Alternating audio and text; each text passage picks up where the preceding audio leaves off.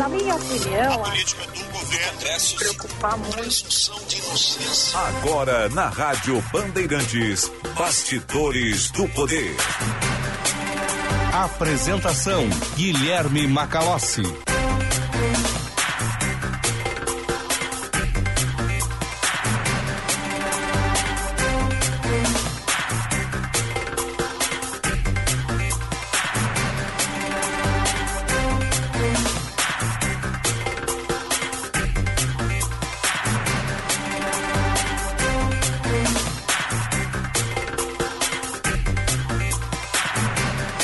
14 horas nas ondas da Rádio Bandeirantes está começando o Bastidores do Poder.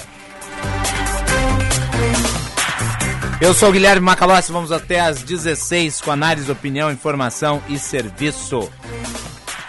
Nosso programa no ar com o patrocínio da Escola Superior dos Oficiais da Brigada Militar e do Corpo de Bombeiros Militar realizando sonhos, construindo o futuro e de Sinoscar compromisso com você, juntos salvamos vidas. Você nos acompanha pelo sinal FM 94.9.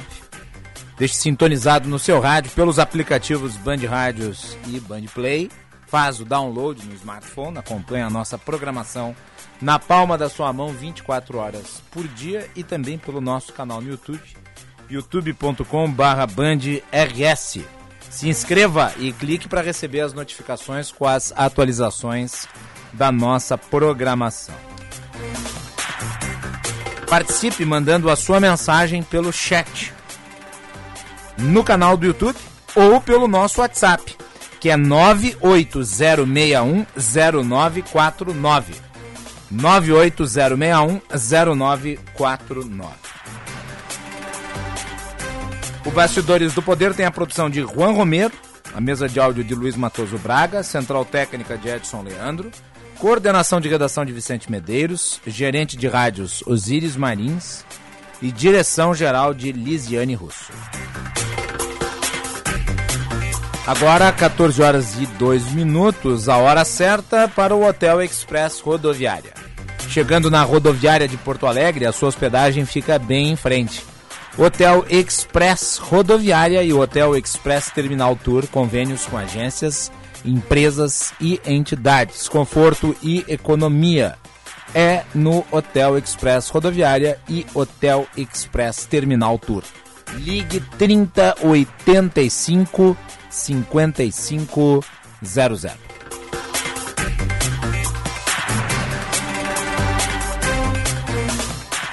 Dia de anúncios. Anúncios em nível federal, anúncios em nível estadual, composição do Ministério do futuro governo Lula e do secretariado do futuro governo Eduardo Leite. Confirmadas aí Marina Silva como ministra do Meio Ambiente, Simone Tebet como ministra do Planejamento. Aqui no estado nós tivemos o anúncio né, de Marjorie Kaufmann para seguir na Secretaria do Meio Ambiente e Infraestrutura e o Giovanni Feltes, secretário de Agricultura, Pecuária, Produção Sustentável e Irrigação. Nós vamos detalhar os anúncios na sequência aqui, em nível federal primeiro e depois estadual. Tem manifestação do governador do estado, Ranolfo, fazendo balanço da sua administração. Teve operação da Polícia Federal né, com a prisão de bolsonaristas suspeitos de atuar nos atos de vandalismo no último dia 12 de dezembro em Brasília. Teve reajuste da projeção de inflação e também da taxa de juros feita pelo Banco Central para 2023. E tem uma porção de informação que você passa a acompanhar a partir de agora aqui com análise, opinião, informação e serviço.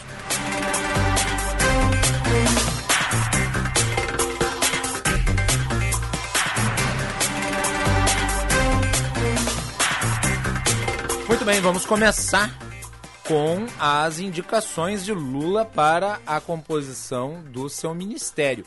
Ministério que é, tem 37 nomes. 37 nomes. É, o William Vac, escreveu um excelente artigo hoje no Estado de São Paulo sobre como 37 nomes no ministério tendem a criar mais confusão do que harmonia. Vamos distribuir, vamos fazer uma grande frente ampla e o que se tem, né, na realidade, é um enorme ambiente para confusão. Porque afinal de contas você tem tendências das mais variadas puxando para os mais diversos lados. E talvez é, aquilo que seja mais claro aqui em termos de ilustração desse tipo de situação seja a composição da equipe econômica. Com dois polos estabelecidos de forma muito clara: um heterodoxo, Fernando Haddad, e uma ortodoxa, a Simone Tebet. O heterodoxo na fazenda, a ortodoxa no planejamento. Quem vai prevalecer? Eu tenho feito este apontamento aqui porque eu tenho absoluta certeza de que a harmonia entre os dois não vai ser facilmente obtida. Afinal de contas, a Simone Tebet destoou do PT mais na área econômica do que em qualquer outra.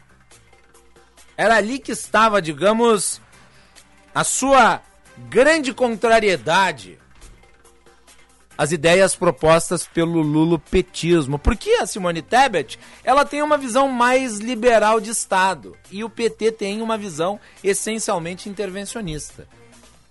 O PT é estatizante. A Simone Tebet de uma outra corrente. Tanto é que a assessora econômica da Simone Tebet era ninguém menos que Helena Landau, que falou aqui no Bastidores do Poder e não faz muito tempo, antes de eu sair de férias.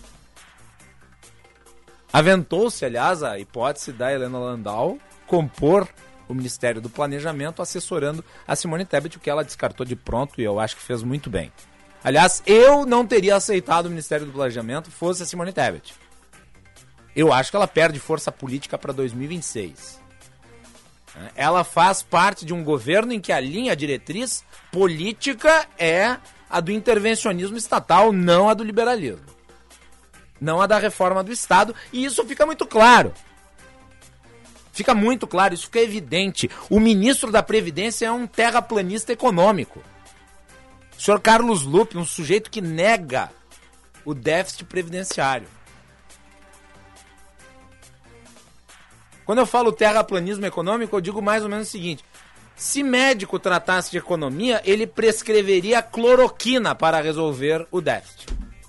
Esse é o ministro da Previdência escolhido por Lula. Ele vai fazer o que lá? Vai revogar a reforma da Previdência? Vai voltar para o sistema antigo? Não entende absolutamente nada do assunto. Caiu em fake news e espalhou outras tantas na época da discussão da reforma previdenciária. Qual será o norteador da economia? Porque isso é importante. Fernando Haddad deu uma entrevista, né? Uh, se eu não me engano, foi para a Folha de São Paulo.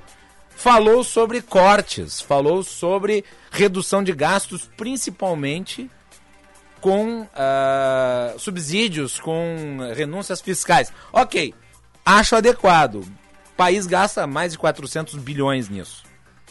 Nem todas as renúncias fiscais são efetivas para crescimento. Na realidade, a maior parte delas. Mas vai ter que se enfrentar a questão, porque me parece que o PT não tem interesse em fazer privatizações, em fazer reformas estruturantes no serviço público.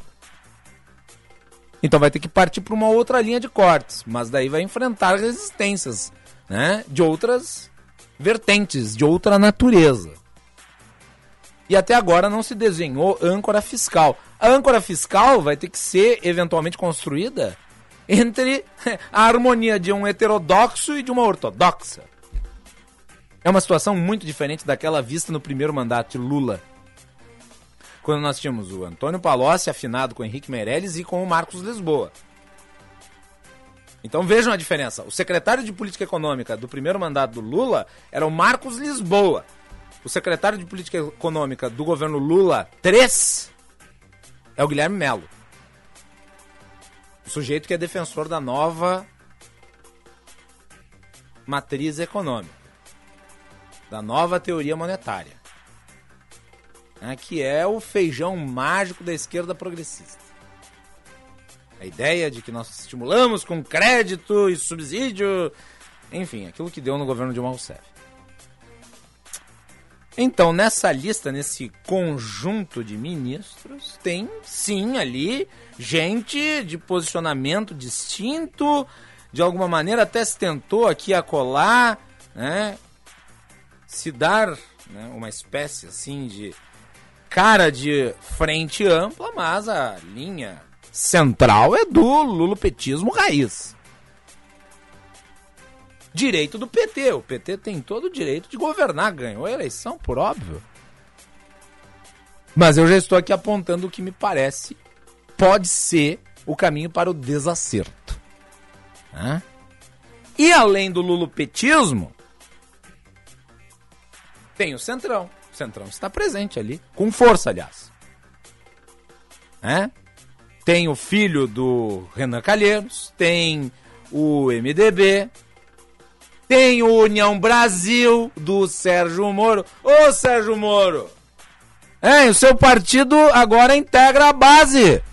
Apesar do líder, o Elmar, Elmar Nascimento, Nascimento, foi preterido, pretendia ser ministro, ele ter anunciado a independência. Mas aquela independência para inglês ver, né? Vocês acham que vai ser independente? É claro que não. O único partido que ficou de fora aqui foi o PP, mas eu tenho absoluta certeza que será compensado. Se não no curto prazo, no médio. Afinal de contas, nós temos uma eleição para a presidência da Câmara dos Deputados e uma eleição para a presidência do Senado no horizonte político. Juan Romero, boa tarde. A lista dos ministros. Boa tarde, Macalossi. Boa tarde, ouvintes do Bastidores do Poder. Sentem-se em suas cadeiras, porque a lista, de, a lista de ministros é imensa. Eu vou começar pela, pelos ministros anunciados hoje. Fica nesses. Vamos ficar só nesses. O mais quente. Estão estabelecidos. Bota só os de hoje. A gente já foi, é, enfim, é, tratando sobre nas semanas passadas. É, começando pela quantidade de ministérios por partido, Macalossi. Eu acho que esse é, o, é o, a radiografia melhor que a gente tem. O PT tem 11 ministérios. União Brasil, PSD e PSB, D de dado, B de bola, tem três cada, assim como o MDB, que também tem três ministérios. Rede, PSOL, PDT, PCdoB, um ministério cada. Dez outros ministérios estão é, à frente de pessoas que não têm filiação partidária. Jader Filho foi para o Ministério das Cidades, ele que é filiado ao MDB. Marina Silva, no Ministério do Meio Ambiente, ela que é afiliada à Rede Sustentabilidade. Sônia Guajajara foi para o Ministério dos Povos Indígenas, ela que é afiliada ao PSOL. Carlos Lupe, Ministério da Previdência Social, ele que é afiliado ao PDT e é presidente do partido também. Renan Filho, Ministério dos Transportes, ele é afiliado ao MDB, assim como Simone Tebet, que ficou com o Ministério do Planejamento. No Gabinete de Segurança Institucional, o militar da reserva Gonçalves Dias. Para o Ministério da Agricultura, Pecuária e Abastecimento, ficou Carlos Fávaro como titular da pasta, ele que é afiliado ao PSD. Havia muita especulação para que Neri Geller, que é afiliado ao Progressistas, partido de Arthur Lira, pudesse até ficar à frente desta pasta, mas Carlos Fávaro foi o escolhido. Eles que são do mesmo estado, o Mato Grosso. Juscelino Filho, do União Brasil, ficou com o Ministério das Comunicações. Ele que acabou se aproximando, ganhando força entre os cotados do União Brasil, sendo então é, o mais forte e acabou sendo escolhido. Ao contrário de Elmar Nascimento, que teve o seu nome afastado. Ele que é líder do União Brasil. Paulo Teixeira ficou com o Ministério do Desenvolvimento Agrário e Agricultura Familiar, ele que é afiliado ao PT. Ana Moser, jogadora de vôlei, ficou com o Ministério do Esporte, ela que não tem filiação partidária.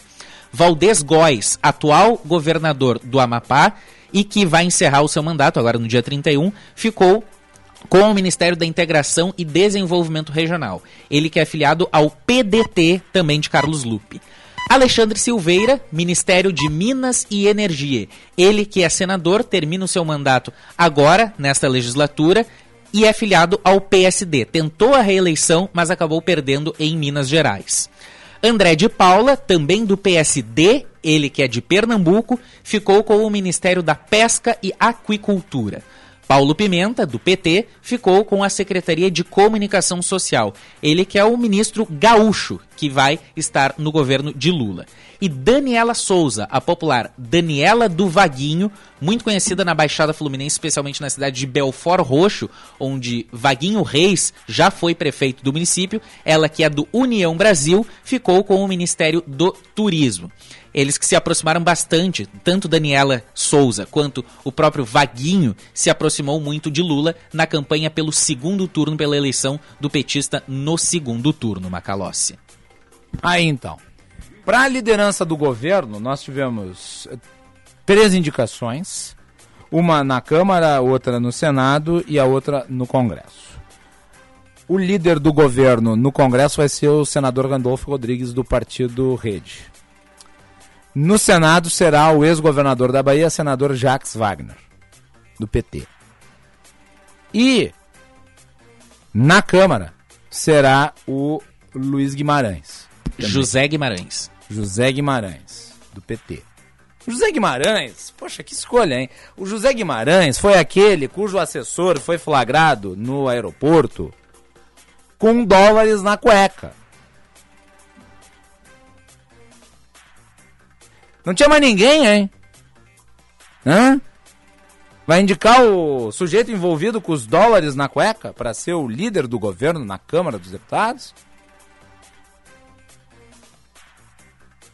É um cargo recheado, hein, Lula? Sim, porque é, nesse momento todos ficam assim, ah, mas o governo nem assumiu, então não se pode falar ainda? Como não? As indicações têm implicações, inclusive, de estatura moral. Sujeito que tem um assessor flagrado com milhares de dólares nas cuecas. Era um cuecão, né? Milhares de dólares nas cuecas. Ele tem condições de ser líder do governo? Na Câmara dos Deputados? É uma pergunta que tem que ser feita. É, por certo, é, ele vai tratar de assuntos importantes, inclusive assuntos que podem é, ser relativos ao enfrentamento da corrupção e ele está no meio de um caso que foi notório, famoso, aliás, é, um dos mais notórios e famosos casos de corrupção durante o governo petista anterior. E agora vai liderar a turma dentro da Câmara dos Deputados. Uh, o presidente eleito Lula falou sobre as nomeações. Né? Vou colocar dois trechos das falas dele. Vamos reproduzir através do áudio daqui, Braguinha. É, nós temos a fala em relação à nomeação de Marina Silva. Não é nenhuma novidade. O Ministério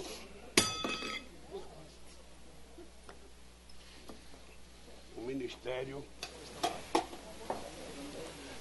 que todo mundo estava esperando para indicar, e muita gente já sabia quem era, é o Ministério do Meio Ambiente, a companheira Marina Silva.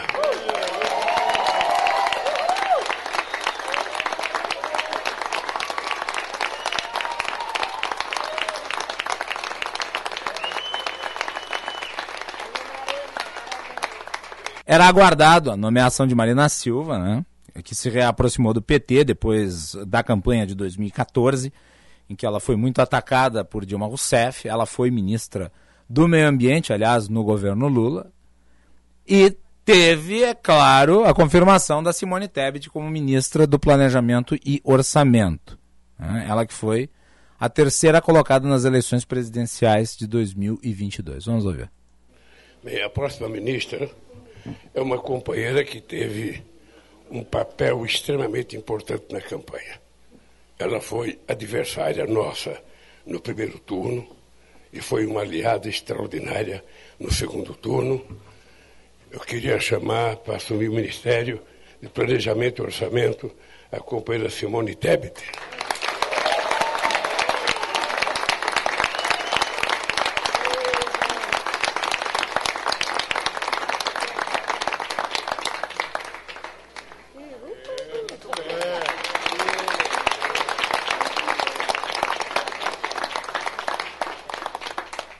Aí a Simone Tebet, de vermelho, posa pra foto ao lado do Lula e ela chama o Fernando Haddad para tirar uma outra foto. É, dá uma piscadela para o Fernando Haddad. Nós vamos analisar a formação desse ministério se vai realmente ter uma composição política aí, com o deputado federal aqui pelo Rio Grande do Sul, Alceu Moreira, do MDB. Deputado, boa tarde. O que, que você achou do modelito vermelho da Simone Tebet? Boa tarde, Guilherme Magalhães. Boa tarde aos ouvintes do Bastidores do Poder.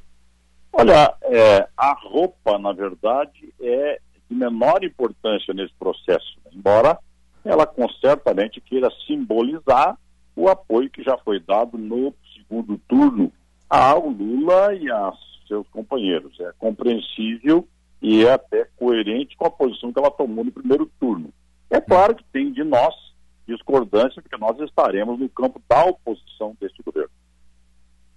O MDB, portanto, uh, vai se dividir aqui. Uma parte vai ficar no governo e a outra parte fará a oposição. Quem é que dentro do MDB hoje representa a oposição ao governo Lula?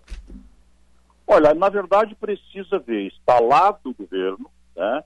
Porque tem que fazer a seguinte leitura, né? A questão da composição do governo tem muito de uma questão de oportunidade e, e articulação política. Mas ao andar do governo, vai estabelecer que numa eleição em que a vitória eleitoral acontece nas circunstâncias que aconteceu e que em torno de 30 milhões de eleitores deixam de votar num candidato e votam no outro por discordâncias, por fatores muito pequenos né, que acabam definindo o voto, significa dizer que quem se elegeu não tem definitivamente a maioria. Então, basta que o governo tenha um comportamento ruim ou alguns resultados ruins e ele terá a massacradora maioria contra ele. Isso também se refletirá no Congresso. Né? O Congresso não tem essa, essa uhum. posição como se fosse um mosaico fatiado.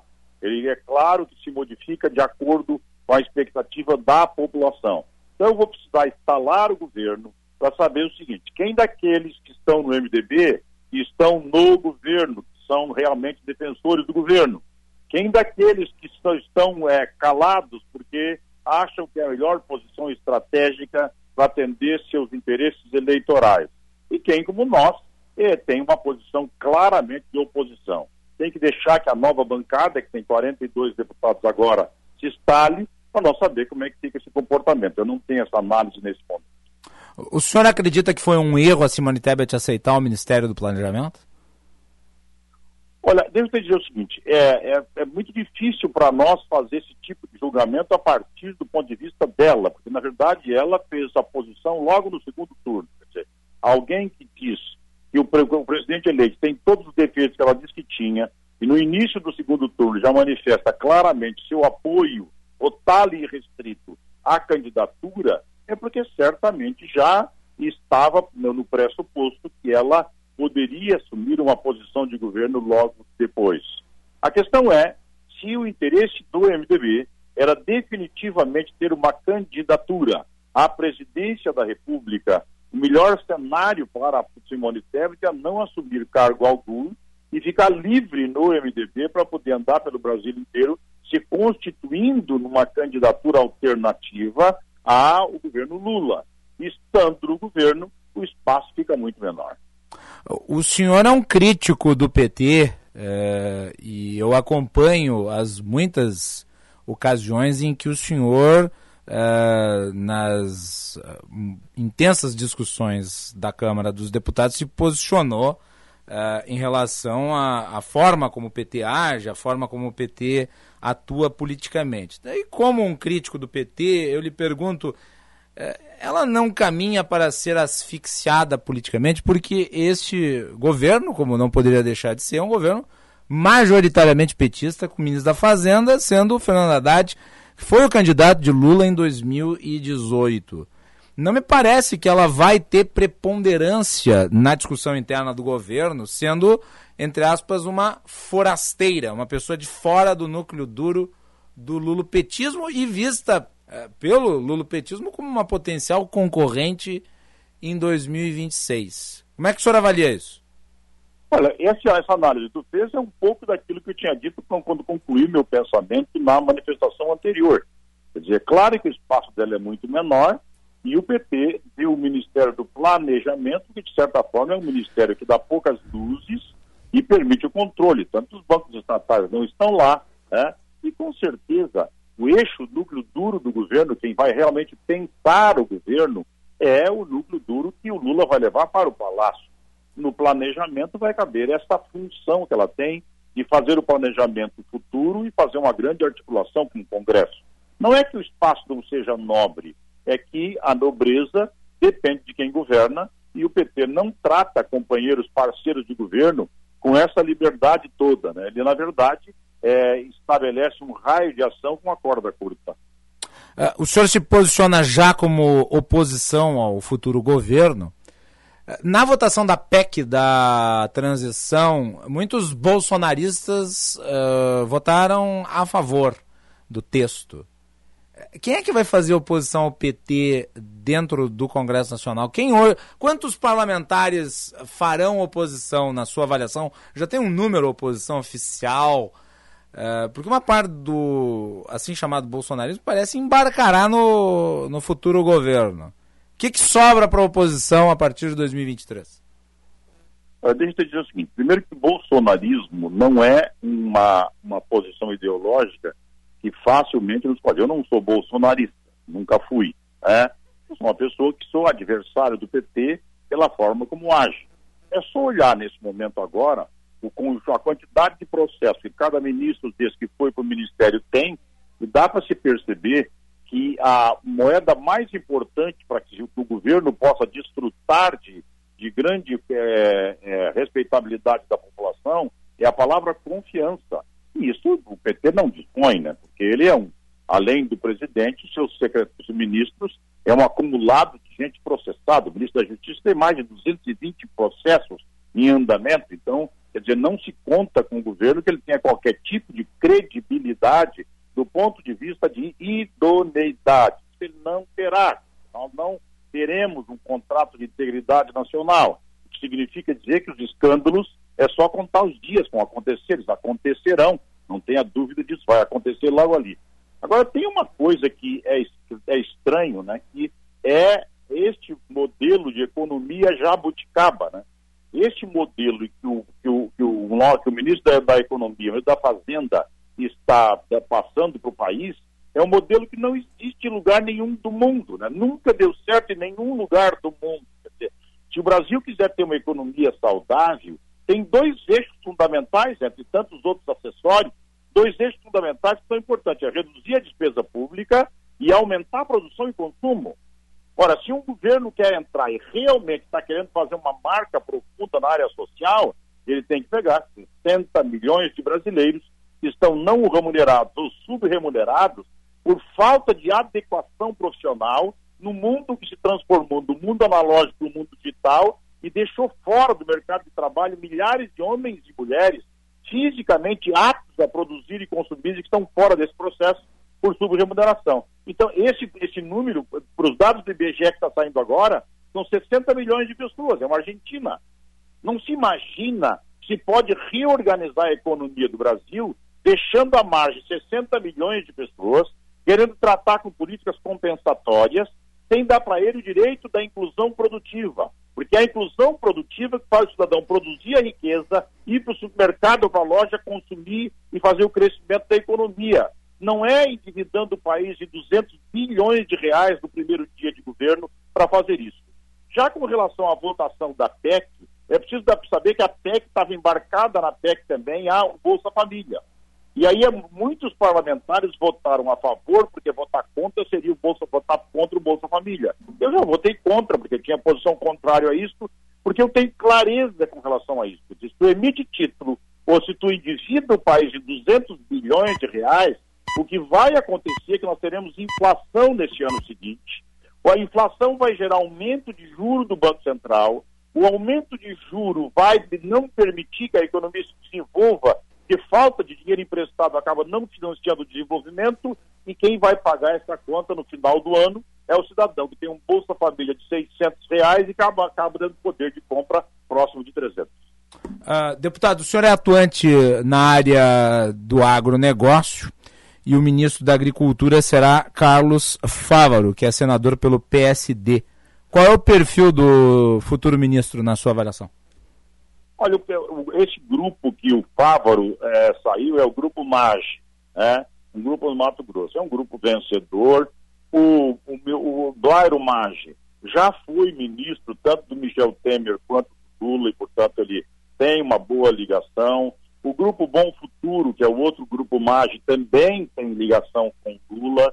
Então eu tenho muita dificuldade para imaginar como é que alguém que é presidente da ProSoja acaba sendo é, apoiador de primeira hora do Lula, que tem a origem do seu, do seu mandato no PT, que é um partido que invade terra, que toma conta, que propõe a desordem, que pode fazer demarcação de terra indígena com laudo antropológico fraudulento, portanto, um crime, que promete todos esses tipos de, de, de desrespeito à propriedade e aos lapsos temporais.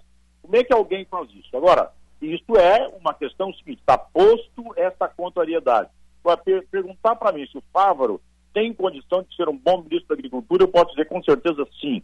Ele é uma pessoa ligada ao agro, conhece profundamente o agro e tem condição de fazer uma bela gestão, desde que ele tenha autoridade política e que não seja patrulhado pelo petista para ser desmoralizado nas suas primeiras atitudes. Uh, o senhor vê, portanto, uh, futuro nessa nomeação em que pese os poréns? É, o governo petista, é, em algum momento. O senhor acha que ele vai entrar em uh, contencioso com a Marina Silva, que é a ministra do Meio Ambiente? Isso não tenha dúvida que sim. A Marina Silva vai fazer o jogo que a comunidade internacional deseja que ela faça. Porque eu lembro, aqui é importante destacar, Marina Silva, que é a estrela do progressismo ambientalista, ela foi uma fervorosa crítica da moderníssima e correta legislação ambiental existente no Brasil hoje, que é o Código Florestal.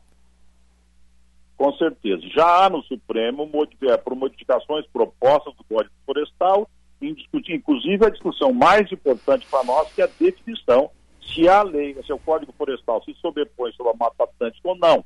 Em caso isso não se sobreponha, nós simplesmente tem alguns estados que serão sublimados como produto, produtor agrícola. Eu não acredito que isso aconteça. Essas pessoas têm um discurso marcadamente ideológico para atração dos seus eleitores, mas quando chega no governo ela não se comporta desta forma.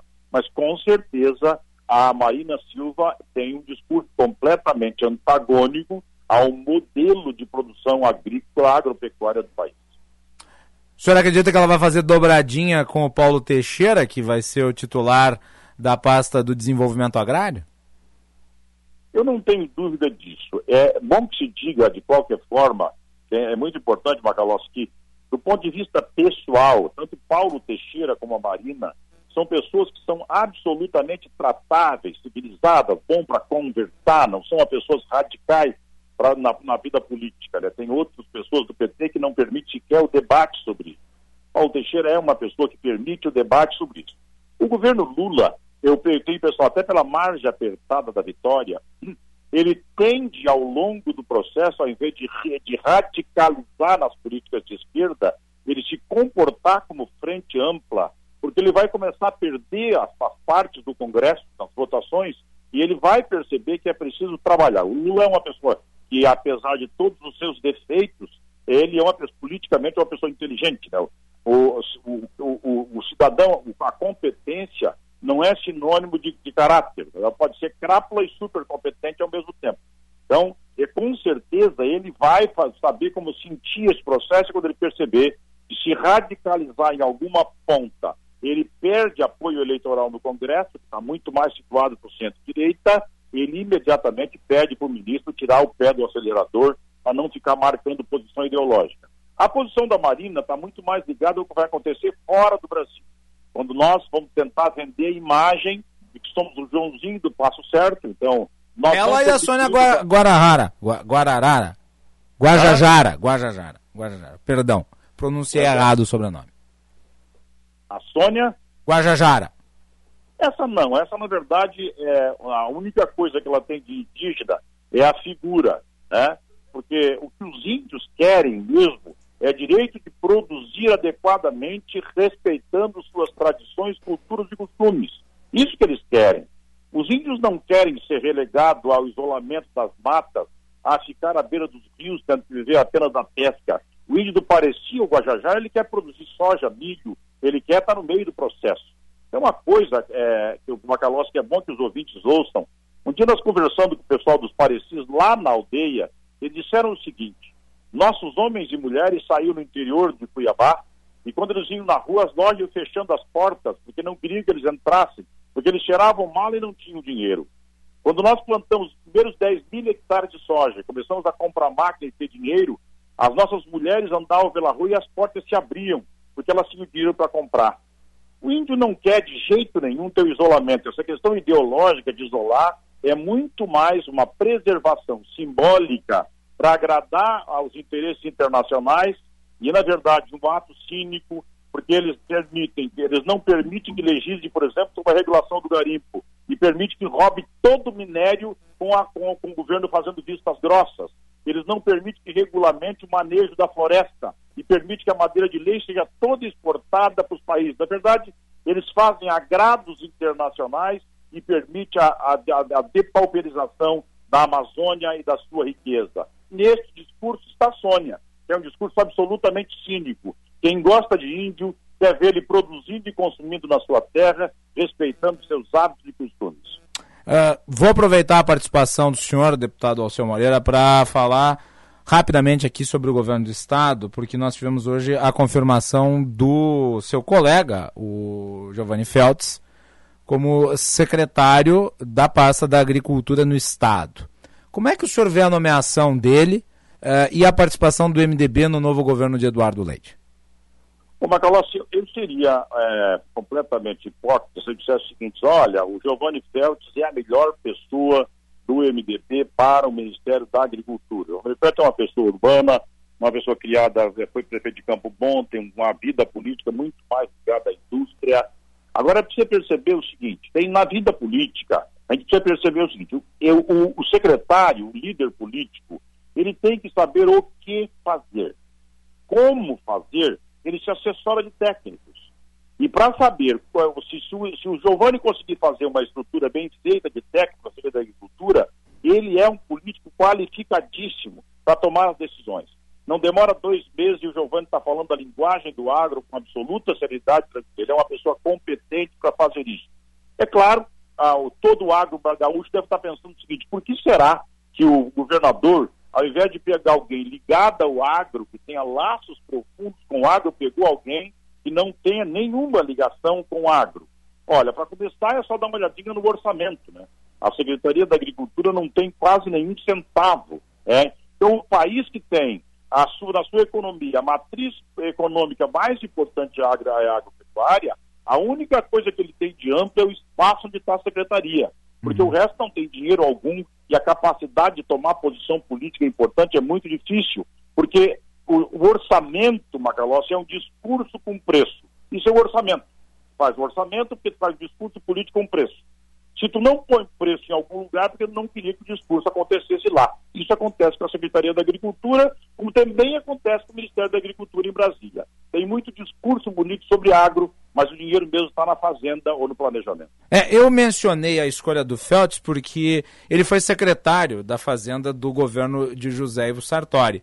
E me parece que há um simbolismo aqui, já que o MDB e o PSDB compuseram chapa nesta eleição, né, de maneira a resgatar, pelo menos num lance público, uh, o legado de Sartori de uma forma mais evidente nesta segunda parte do governo de Eduardo Leite. É a percepção que o senhor tem? Não, não é essa. Não. Eu tenho absoluta convicção. O Giovanni Feltz, como o Márcio Biolchi, é, na disputa interna do MDB, ficaram com o vice-governador, tá? Uhum. E o Giovanni Feltz, infelizmente, não se elegeu, tá? Então, o movimento que leva o Giovanni Feltz ao da Agricultura é um cidadão que não se elegeu deputado federal e, portanto, precisa ter um espaço é, devido. E o MDB, como é vice-governador, deu para ele assim como chamou dois, dois deputados para ser secretário do Estado e deu oportunidade para que o Búrico, que foi outro que foi decisivo na, é, na indicação do Gabriel Souza, pudesse estar na, na Assembleia. Então, é uma estratégia muito mais pragmática do que propriamente uma homenagem ao governo Sartori, de quem o governo Eduardo Leite jamais foi simpático. Muito bem. Deputado Alceu Moreira, obrigado por atender a nossa produção nessa quinta-feira. Lhe agradeço o espaço na agenda e lhe desejo um feliz ano novo. Continuaremos em contato, os microfones da Band à disposição em 2023. Da mesma forma, nem sempre eu sou capaz de dizer aquilo que gostariam de ouvir, mas eu sou fiel ao que eu penso. Então, um abraço a todos. Muito obrigado. Alceu Moreira, deputado do MDB federal, falando aqui no Bastidores do Poder. MDB que compõe o governo Lula e compõe o governo de Eduardo Leite com indicações importantes aí, né? Simone Tebet sendo ministra do Planejamento, Giovanni Feltz sendo secretário da Agricultura.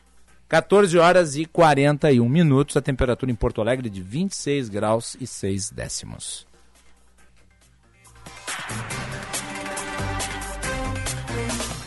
Bastidores do Poder tem o patrocínio da Escola Superior dos Oficiais da Brigada Militar e do Corpo de Bombeiros Militar, realizando sonhos, construindo o futuro. E de Sinoscar. Semana da virada Sinoscar. Aproveite os últimos dias para levar o seu Chevrolet para casa. Equinox S10 e Trailblazer a pronta entrega e tracker com parcelas para depois da Páscoa. Vá até a Sinoscar Farrapos ou a CIS Brasil e confira. Sinoscar, compromisso com você. Juntos salvamos vidas. Vamos com as informações do trânsito. Vem chegando Josh Bittencourt. Trânsito. Com as quatro doses da vacina contra a Covid, bora curtir. Te vacina. Governo do Rio Grande do Sul. Novas façanhas na saúde.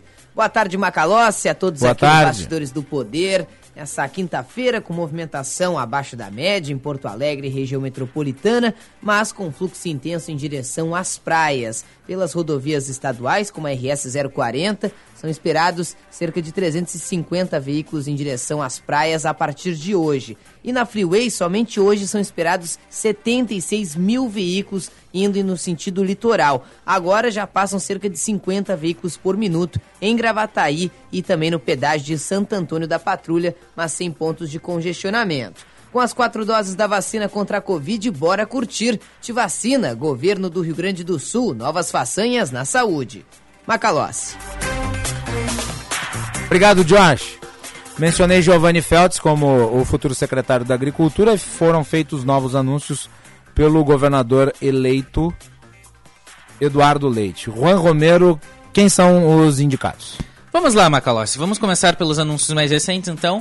Giovanni Feltz, como você bem anunciou, aqui dentro do Bastidores do Poder vai ser o próximo secretário de Agricultura, Pecuária, Produção Sustentável e Irrigação, pasta que estava agora, é, durante esse restinho de final de governo Ranolfo, aos cargos de Domingos Velho Lopes, que então será substituído por Giovanni Feltz, que é deputado do MDB. Marjorie Kaufmann ficará na Secretaria de Meio Ambiente e Infraestrutura na gestão de Eduardo Leite. Ontem, no fim da tarde, Macalossi, depois que o Bastidores do Poder finalizou, Eduardo Leite anunciou outros dois nomes para o time de secretários. Se trata de Luiz Henrique Viana, que está terminando seu mandato como deputado estadual é filiado ao PSDB. Ele que vai assumir a Secretaria de Sistemas Penal e Socioeducativo e Danley de Deus, que irá assumir a pasta de Esporte e Lazer. Danley, que é filiado ao PSD, já exerceu então o cargo de deputado federal e então assumirá a pasta de Esporte e Lazer, Macalossi. Tá aí então. Ele assume apenas em fevereiro desse ano por conta de compromissos já firmados. Então, até fevereiro fica a atual secretária Letícia Bol Vargas. Muito bem. né? Tanto no nível federal quanto no nível estadual, a composição, seja do ministério quanto do secretariado, obedece a critérios essencialmente políticos. né? Tem ali alguns técnicos no secretariado estadual, mas a maior parte são indicações de natureza política. né? Você nos acompanha pelo sinal FM 94.9, aplicativos Band Rádios e Band Play. E pelo canal no YouTube Band RS. Mande a sua mensagem para o chat ou pelo nosso WhatsApp que é 98 061 0949. 98061 0949.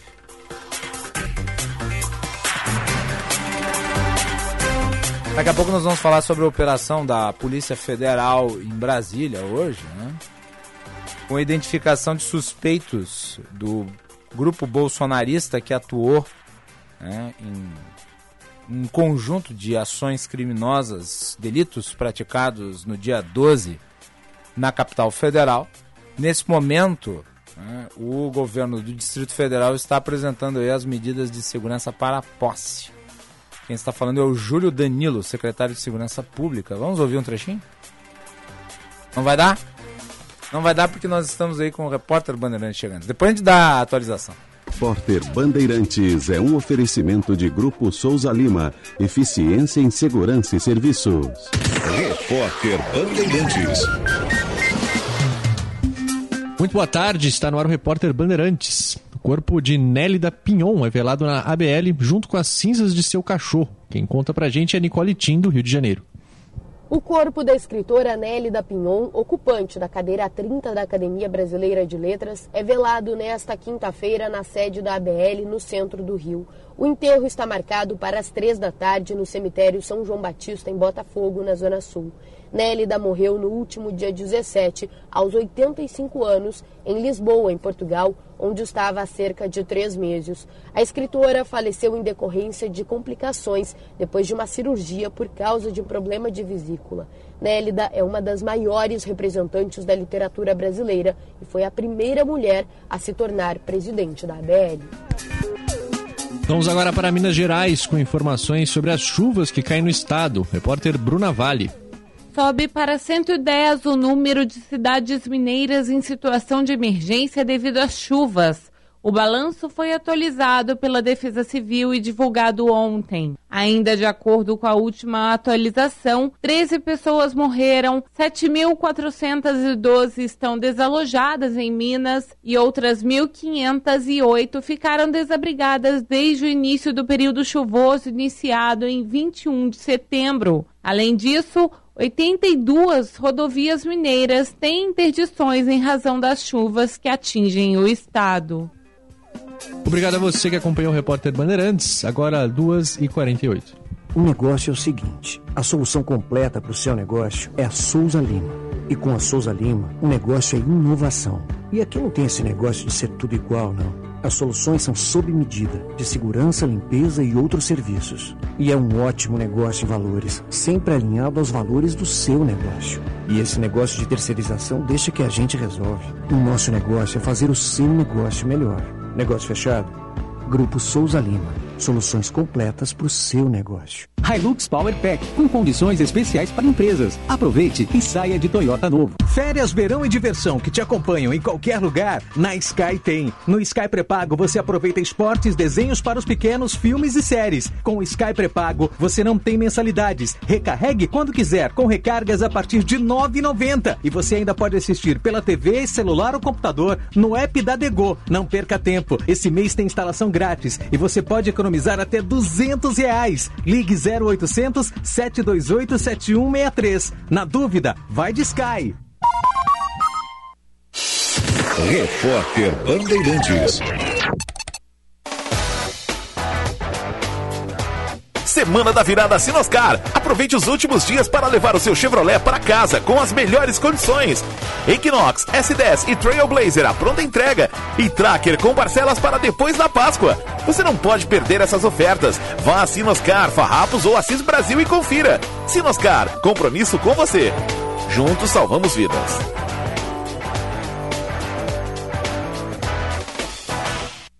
Cara, jogar online é demais e nunca trava. É, é para isso que eu pago internet. Conheça a Blue 3, internet de alta performance via fibra ótica com estabilidade total e 100% da velocidade contratada. Tudo para você ter muito mais diversão online. Tudo para você ter internet de verdade. Acesse blue3.com.br e consulte a disponibilidade na sua região. Blue 3 Internet All Day. Cinema combina com pipoca, pipoca quentinha e um filme bom. Filme tem que ser no cinema, um cinema que combine com você. Você combina com GNC. Filme combina com cinema, você combina com GNC. GNC, todas as sensações do cinema. Somos todos Erechim. Somos uma cidade educadora. Uma das três melhores cidades do Brasil, segundo o prêmio Band Cidades Excelentes. Pulsamos no ritmo do desenvolvimento e estamos entre as 100 melhores cidades do país para fazer negócios. Diz Revista Exame. Simplificamos processos e agilizamos soluções. Somos selo diamante do Sebrae pelo Salão do Empreendedor. Cuidamos das pessoas. No prêmio Boas Práticas da FAMORS, estamos em primeiro lugar. Somos uma cidade inovadora e cheia de possibilidades. Somos número um no estado, segundo o prêmio Band Cidades Excelentes. Acreditamos nas pessoas e construímos parcerias. No turismo, estamos em primeiro lugar no prêmio Boas Práticas da FAMORS. Que 2023 traga novos desafios. Juntos, criaremos novas oportunidades. Governo de Erechim.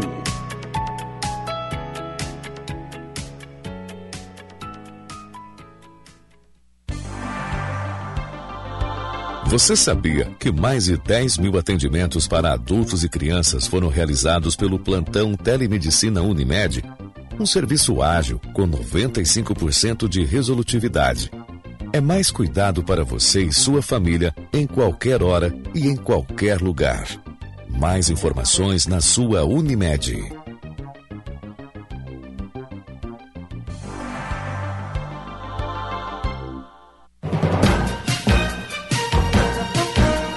Rádio Bandeirantes, na posse do primeiro governador reeleito do Rio Grande do Sul. Você acompanha no domingo, dia 1 a partir das 10 horas. A posse na Assembleia, a passagem do cargo no Piratini e as projeções do futuro governo. Com Osíris Marins, Guilherme Macalossi e Jean Costa. Bandeirantes, fechada com você, fechada com a verdade. Você está ouvindo Bastidores, Bastidores do, poder, do Poder na Rádio Bandeirantes. Com Guilherme Macalossi. Mandar um abraço aqui pro advogado Dino Veiga, que está na nossa audiência. Ele acho que entrou depois que eu tinha já falado sobre o Carlos Lupe como ministro da Previdência, porque ele mandou uma mensagem aqui no nosso chat falando sobre isso, né, sobre a nomeação de Carlos Lupe como ministro da Previdência. Eu falei, né, doutor Dino? Eu acho que, do ponto de vista técnico, lamentável, né? Porque é um terraplanista econômico. A visão que ele tem sobre o problema previdenciário brasileiro é antimatemático. Né? É uma visão terraplanista. É uma visão que eu poderia considerar pré-cambriana em termos de ideias econômicas nega, inclusive, a natureza da demografia, né, da pirâmide etária brasileira. Do ponto de vista político, foi engenhoso, porque isolou o Ciro Gomes dentro do PDT. O Ciro Gomes que já está muito enfraquecido. Né? Uh, nesse aspecto, a indicação foi uh, inteligente. No aspecto técnico, eu acho que foi lamentável. Né? 14 e 54. Atenção, fique atento, beba água pura, muita água, livre de vírus e de bactérias. Água sem cheiro, sem gosto, com importantes sais minerais. Ideal para sua saúde e de sua família. Purificadores e mineralizadores de água natural, gelada e alcalina com ou sem ozônio é na WaterSul. Ligue WaterSul 3231 4567. 3231 4567. Visite o site www.watersul.com.br. WaterSul, atenção total ao cliente. Informações do tempo com Cláudia Vilemar. Serviço Bandeirantes. Previsão do tempo. Cláudia. Oi, Macalossi, boa tarde. Boa tarde a todos os nossos ouvintes. Uh, a temperatura amanhã no Rio Grande do Sul deve ser amena, com céu encoberto por todo o estado. Em Porto Alegre, a sexta-feira será de sol com nuvens e tempo seco mínima de 16 graus e máxima de 32. Em Santo Ângelo, previsão de céu encoberto sem chuvas, mínima de 15 graus e máxima de 35. Em Rio Grande, no litoral sul, previsão de sol com nuvens, mínima de 9 graus e máxima de 27. Em Osório, no litoral norte, previsão de céu encoberto durante todo o dia. Temperatura entre 17 graus e 33 graus. Muito bem, tá aí então a previsão do tempo para os próximos dias. Vai ser de calor, né? Isso, temperatura um pouco mais alta, né? A máxima acima dos 30 graus, mas ainda sem aquele sol que a gente queria, né? Pra aproveitar. É, mas o vai estar verão. abafado, porque parece É. que no ano novo vai ter 40 Vai ser aquele graus, calor né? sem o sol. Sol forte, né? Aquele sol com nuvens, mas o calor presente sempre. Sim, o bafo fica, né? Sim. Cláudia, muito obrigado. Obrigada, Macalossi. Tá aí então. Informações do tempo aqui no Bastidores do Poder. Você participa enviando a sua mensagem pelo nosso chat no YouTube ou pelo nosso WhatsApp que é 980610949. É isso aí. Hoje foi dia de botar ordem no galinheiro. Né? A Polícia Federal e a Polícia Civil do Distrito Federal deflagraram, nesta quinta-feira, dia 29, uma operação contra os suspeitos de participarem de uma tentativa de invasão à sede da Polícia Federal e atos de vandalismo em Brasília no último dia 12 de dezembro. Né? Militantes ligados ao bolsonarismo, defensores de uma quartelada, gente que quer intervenção militar. Ao total, 40 pessoas foram identificadas e vários mandados de busca, apreensão e prisão foram expedidos. Né? Os identificados como responsáveis aí estão entre os nomes que foram levados pela polícia. Vamos aos detalhes da operação com Juan Romero. Juan. Exato, Macalossi. É, A Polícia Federal e a Polícia Civil do Distrito Federal atuaram em parceria, então, é, deflagrando nossa operação na quinta-feira. As primeiras prisões começaram ainda ontem à noite desses suspeitos de participação nessa tentativa de invasão ao prédio da PF e também naqueles atos de vandalismo do último dia 12 que incendiaram carros, ônibus e todas aquelas cenas de barbárie espalhadas ali pela região central de Brasília. 40 identificados, 11 são alvo de mandados de prisão. Até pelo menos o fim dessa manhã, quatro pessoas presas em Rondônia, Rio de Janeiro, no Distrito Federal. É, três delas identificadas, uma quarta ainda não identificada. Um suspeito estava em um hotel de Brasília, não foi encontrado pelos policiais e ainda está sendo considerado foragido, but não teve o nome divulgado. Mas não teve o nome divulgado. Macalossi, quais são os crimes investigados? Dano qualificado, incêndio majorado, associação criminosa, abolição violenta do Estado Democrático de Direito e também golpe de Estado. Se a gente for somar, Macalossi, todas essas penas máximas, atinge-se os 34 anos de prisão.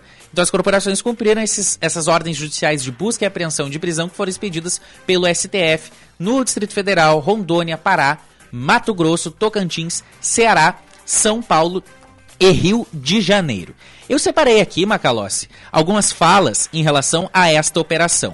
A primeira que a gente vai, que eu vou chamar aqui para reproduzir, é a fala de Márcio Nunes de Oliveira, que é diretor-geral da Polícia Federal, que explicou um pouco mais sobre como acabou se desenrolando esta operação. Vamos ouvi-la. A partir dessas investigações, e como não poderia deixar de ser, houve uma convergência com relação aos alvos, né, aos alvos que teriam praticado esses crimes. Então, a partir dessa convergência e a partir das representações, tanto da Polícia Federal quanto da Polícia Civil, houve a, houve a decisão do ministro da- Alexandre de Moraes com relação a alguns mandados. São 11 mandados de prisão e 21 mandados de busca e apreensão em diversos estados eh, do Brasil. Durante esse período, né, então do dia 12, hoje dia 29, são 17 dias, a gente foi bastante cobrado, né, pela imprensa em geral e pela população em geral, mas a, a investigação ela tem um tempo próprio, né, não é o tempo da imprensa nem é o tempo político.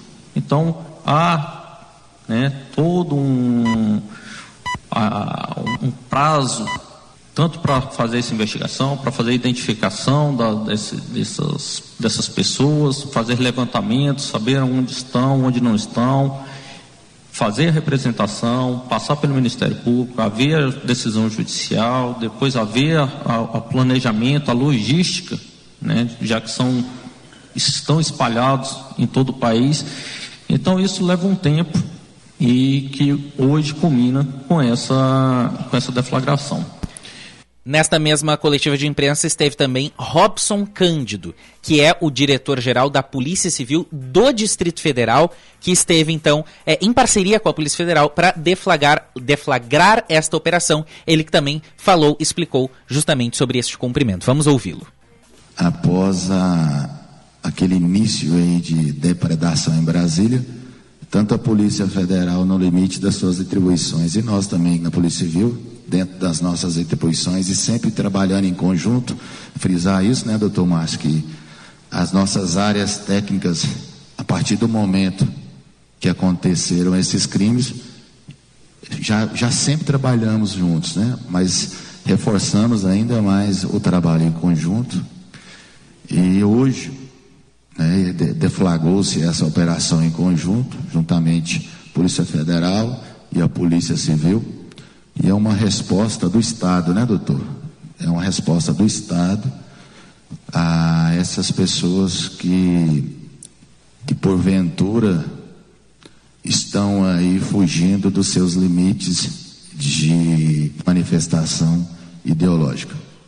A Polícia Federal, como a Polícia Civil, volta a dizer, não irá se furtar das suas atribuições e dos compromissos constitucionais de defesa da sociedade. Meu muito obrigado.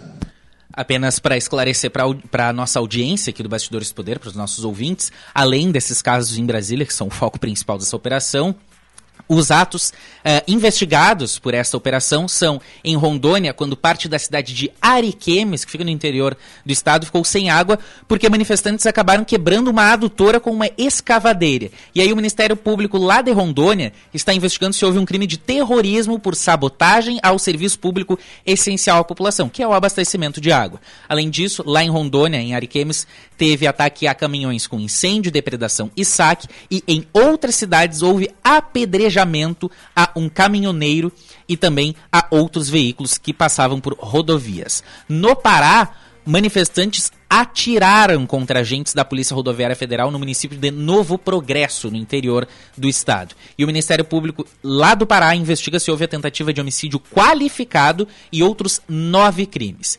Em Mato Grosso, no município de Lucas do Rio Verde, também no interior, município muito conhecido no setor da agricultura, homens acabaram invadindo e incendiando caminhões em uma base de uma concessionária. Lá no município de Sinop, no nortão do Mato Grosso, outra área famosa pelo agro, dois caminhões foram atingidos por tiros e dois caminhões tanque foram incendiados e também um funcionário de uma concessionária de veículos foi sequestrado. Em Santa Catarina, a Polícia Rodoviária Federal está apurando ocorrências criminosas promovidas por uh, pessoas que utilizam métodos de grupos terroristas e também black blocs. Houve bombas caseiras e rojões, além de pregos utilizados para furar pneus em rodovias, além de pedradas e barricadas. E um homem está é, com suspeita de é, participar de uma associação criminosa, além de praticar desobediência de ordem legal e também outros crimes, Macalossi. Os métodos que são utilizados são os do banditismo político mais desbragado. Né? E agora com casos que são facilmente descritos como de terrorismo, terrorismo interno, e que precisam da força das leis para serem devidamente enquadrados. E a atuação, portanto, dos uh, múltiplos atores da segurança pública. Esta operação de hoje vem em boa hora porque é necessário. E aqui eu vou dizer com todas as letras: é necessário desmobilizar esses grupelhos radicalizados em todo o país. Esses acampamentos que se transformaram em celeiros de radicalismo,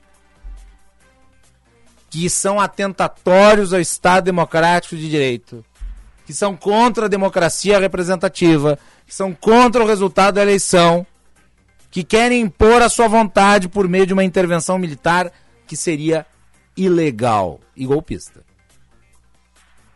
Portanto, manifestações de natureza antidemocrática. que já criaram prejuízos ao país, muito antes deste caso do dia 12 e muito antes deste caso de terrorismo visto em Brasília.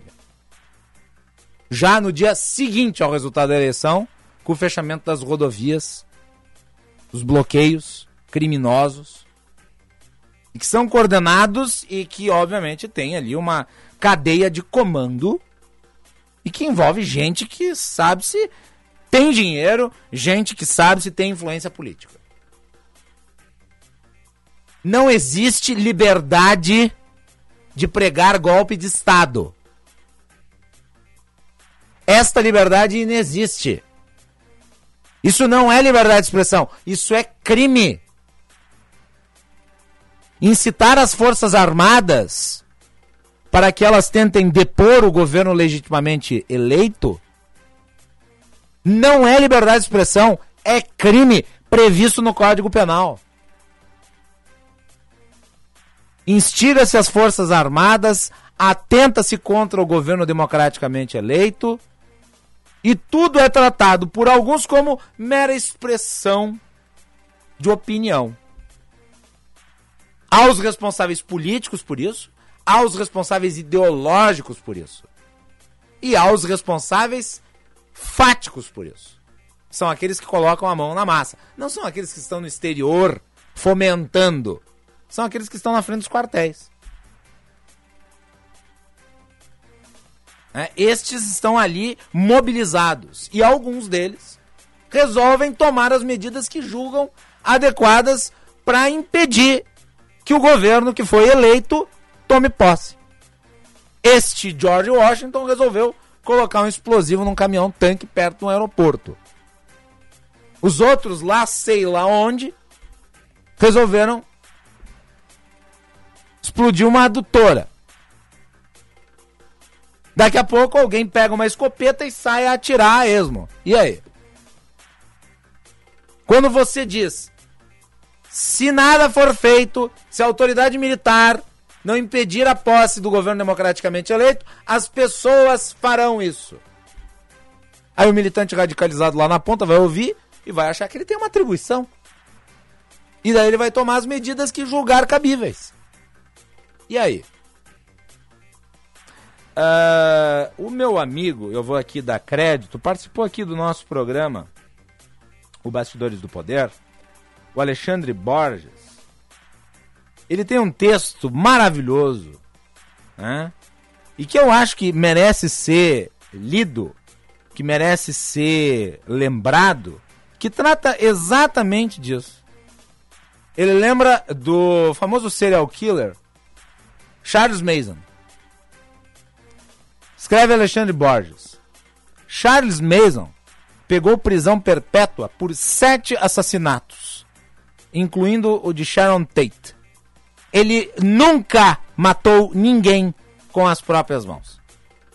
Sequer estava presente no local dos crimes. Foi condenado pela ideologia que criou e pela influência que exercia nos seguidores. Charles Mason era um influencer. Isso tem que ser compreendido. Existe uma escala de influência que mobiliza os radicais na ponta. E essa gente é cúmplice do que está acontecendo no país. Intervalo.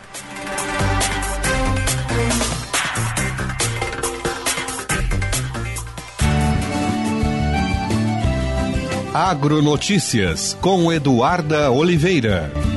Boletim da Copaergues aponta que chuvas devem ficar dentro da média nos próximos três meses. O prognóstico climático para o trimestre janeiro, fevereiro, março de 2023 indica condições de precipitação pluvial próximas da média climatológica na maioria das regiões, podendo ficar um pouco abaixo da média do centro para o extremo oeste-sudoeste do estado e ligeiramente acima da média no sudeste do Rio Grande do Sul. Em relação às temperaturas do ar, o trimestre deve ter temperaturas do ar próximas ou ligeiramente ligeiramente acima da média na maior parte do estado, porém com grande variação térmica, mantendo os períodos de picos de calor com algumas entradas de ar frio. Agronotícias. Oferecimento Senar RS.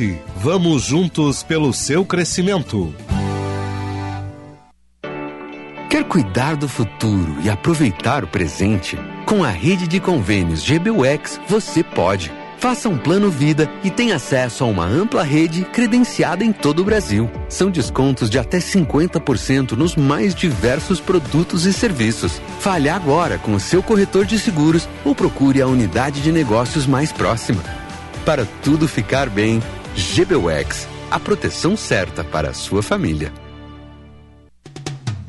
A gente nunca sabe quando um acidente ou uma emergência vai acontecer, em casa ou no trabalho. Por isso, ter um plano Transul com ambulâncias que estarão na sua porta em minutos é tão importante. Conheça os planos familiares e empresariais, a partir de R$ 49,90 por mês. Maior frota de emergência do sul do Brasil, 24 horas por dia. Ligue 0800 0090 192 ou acesse transul.com.br. Semana da Virada Esponqueado Chevrolet. Tracker Turbo 2023 com preço de 2022. Entrada reduzida em primeira parcela só para depois da Páscoa. Novo Equinox Turbo Premier com IPVA grátis e ainda Onix Turbo com juros zero em 24 meses. Aproveite também mais de 500 seminovos em estoque com até dois anos de garantia. Esponqueado Chevrolet. A revenda que não perde negócio.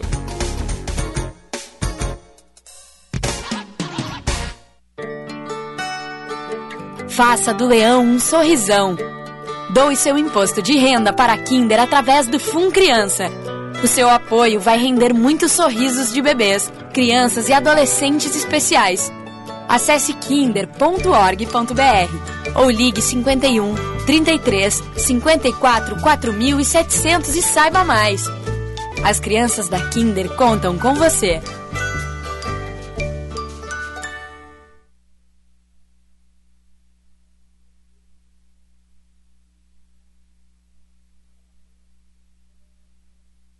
Minha gente, tudo certo? JB quem tá falando. Eu tô aqui para lembrar que a Marquespan, isso aí, a Marquespan é uma empresa de panificação que conquistou o Brasil e tem orgulho de ser gaúcha. Atendendo milhares de comércios, os caras vão desde mini mercados até grandes redes de supermercados e vem fazendo mais do que clientes, e sim grandes parceiros. Pergunta lá no teu mercado preferido se o cacetinho deles é da Marquespan, pois esse eu assino embaixo. Marquespan para nós, o pão é sagrado. Você está ouvindo Bastidores, do, Poder, na Rádio Bandeirantes. Com Guilherme Macalossi.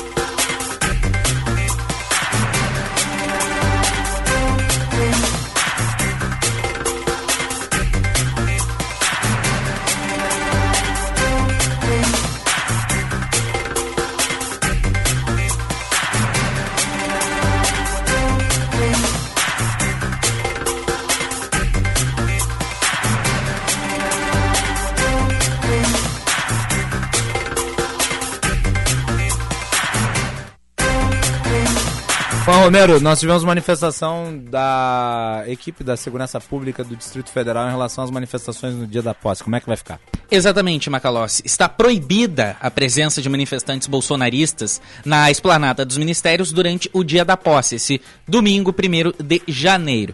O governo do Distrito Federal cita que é por medida de segurança e também para evitar conflitos. Hoje pela manhã houve uma coletiva de imprensa da Secretaria de Segurança Pública do DF, coordenada pelo próprio secretário responsável pela pasta, Júlio Danilo, que disse com todas as, uh, com todas as palavras de que não seria admitida a manifestação de cunho político no dia da posse na parte central de Brasília, onde vão ser concentradas tanto as comemorações quanto as, uh, a solenidade ali dessa, de todo esse ritual da posse. Vamos ouvir um trecho da fala de Júlio Danilo, secretário de Segurança Pública do DF a questão da aquelas caravanas que venham aí ao DF, né, ou os turistas como um todo, né, que venham aqui à cidade, Brasília é capital de, de todos os brasileiros, né? As pessoas acabam vindo para essa questão da concentração. É, a festa da posse é uma festa destinada a toda a população como um todo. Né? ou seja, vai estar aberta para que as pessoas possam participar. Agora, não será admitido manifestação né, de cunho político contrário no dia da posse na área central de Brasília. Né? Ou seja, se alguém quiser chegar e registrar algum tipo de manifestação, não será permitido. Né? Além disso, utilização de que seja qualquer estrutura, carro de som, né, que não esteja previsto na festa da posse, não será autorizado. Nós estamos acompanhando todas essas movimentações. A PRF destacou aqui que faz também essa questão do acompanhamento daquelas pessoas que chegam a Brasília ou não. Então a gente está em const... a todas as é, ele citou que está, então, em constante monitoramento, constante diálogo com outras forças de segurança que monitoram a vinda de pessoas de outros estados, como a PRF, que ainda disse que não sabe o número exato de militantes bolsonaristas que estão indo em direção ao DF, mas há uma expectativa das pessoas que apoiam Lula, que estão indo para a posse lá em Brasília. A estimativa é de pelo menos mil veículos transportando aproximadamente 15 mil pessoas. E o esquema de segurança, Macalós, para isso foi reforçado lá em Brasília. A, a Polícia Civil do Distrito Federal acrescentou que a corporação vai ter pelo menos 300 policiais a mais auxiliando na segurança. A Polícia Militar, que é responsável pelo policiamento ostensivo, também diz que todo o efetivo disponível lá na corporação vai ser empregado no dia, neste domingo. E a Polícia Rodoviária Federal disse que aumentou o efetivo em relação à última posse de 20 para 30 equipes. E vai ter também equipes do Corpo de Bombeiros do Distrito Federal preparada para eventuais ocorrências que de repente necessitem a atuação destes profissionais do Corpo de Bombeiros, Macalossi. Muito bem, são medidas adequadas. A festa é dos vencedores, né? A festa é dos vencedores. Não há porquê ter ali uma manifestação contrária à posse do presidente. Isso não é, repito, isso não é cerceamento de direito de expressão. Pode-se encontrar uma outra cidade, uma outra localidade para se fazer uma manifestação contra o Lula. Não tem o menor problema. Agora, permitir que as manifestações se concentrem no mesmo local é dar, claro, margem para o quebra-quebra, o banho de sangue. Então, as medidas são adequadas, as medidas são corretas. Ou quando o Bolsonaro tomou posse em 2018, tinha algum petista lá na esplanada dos ministérios? Não, né? A festa foi do vencedor. Vai lá, mano. Um complemento, pelo menos, é, segundo o que diz o portal Metrópolis, que está fazendo esse acompanhamento lá mesmo, em loco, lá em Brasília, pelo menos 17 caravanas em direção à cidade de Brasília, é, de pessoas apoiadoras do presidente Jair Bolsonaro, pelo menos 17 caravanas foram confirmadas, partindo de estados como Espírito Santo, Goiás, Mato Grosso do Sul, Mato Grosso, Minas Gerais, Paraná, Santa Catarina e São Paulo. A intenção das forças de segurança é de pelo menos achar um local fora da região central de Brasília para abrigar essas pessoas, para que essas pessoas permaneçam, a fim de justamente não causar conflitos com as pessoas claro. que estarão celebrando a posse do claro. presidente eleito Lula. A, a esplanada dos ministérios é o local em que se dá a posse, então ali é o local em que os que comemoram a vitória estarão. E os demais que protestam em outro lugar. Ponto. Lembrando que a posse começa ah, oficialmente às 14h20, mas a partir das 13 horas é que começa o deslocamento ali das autoridades é, ao longo ali dessa parte mais central de Brasília. E há shows previstos para virarem a noite, inclusive, para segunda-feira, Macalossi. Então a programação vai ser intensa naquela área central de Brasília. Muito bem. Tá aí, então. 15 e 18. Bastidores do Poder no Ar, com o patrocínio da Escola Superior dos Oficiais da Brigada Militar e do Corpo de Bombeiros Militar, realizando sonhos, construindo o futuro. Conheça o curso de Direito da ESBM, com conteúdo voltado ao ingresso nas carreiras militares. O curso capacita você a ingressar numa das principais carreiras jurídicas do Estado. Saiba mais em www.esbm.org.br ou pelo telefone 98147 9242 98147 9242. Bastidores do Poder também tem o patrocínio da Sinoscar, compromisso com você, juntos salvamos vidas. Voltamos.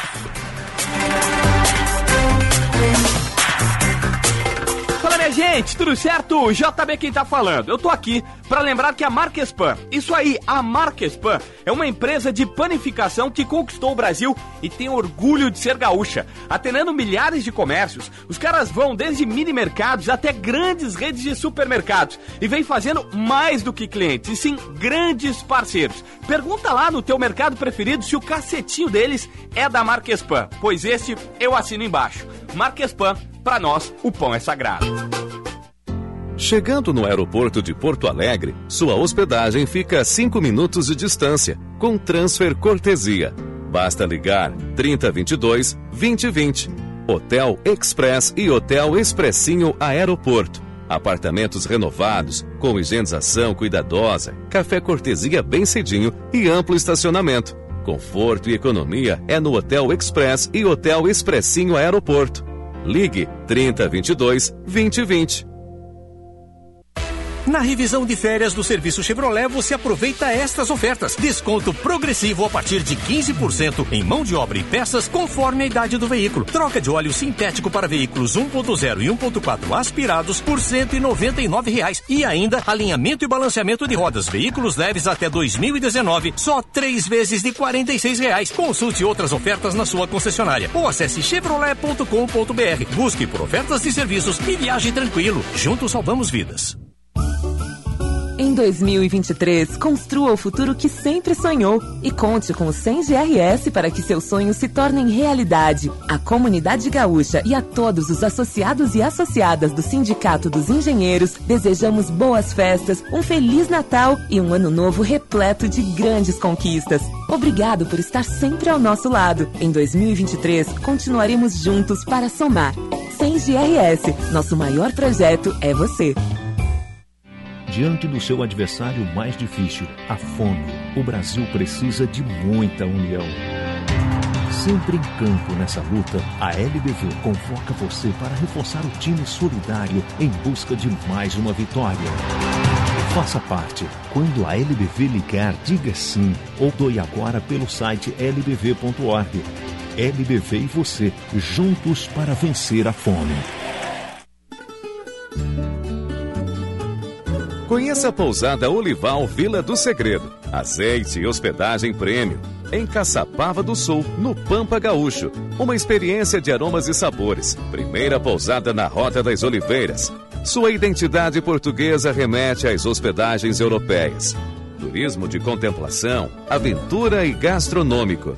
Reservas 51 3077 5155. Horário comercial. Você está ouvindo Bastidores, do, Poder, na Rádio Bandeirantes. Com Guilherme Macalossi.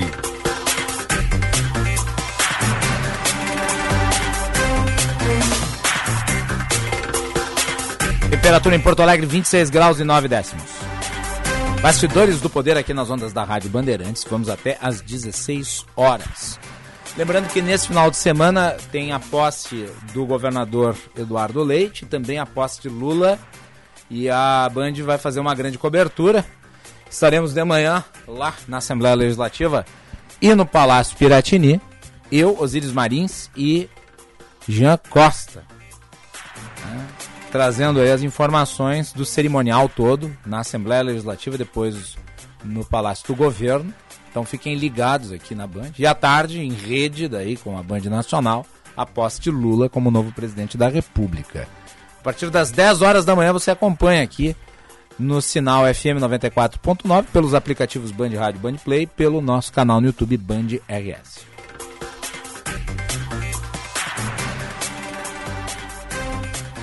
Quinze e 24.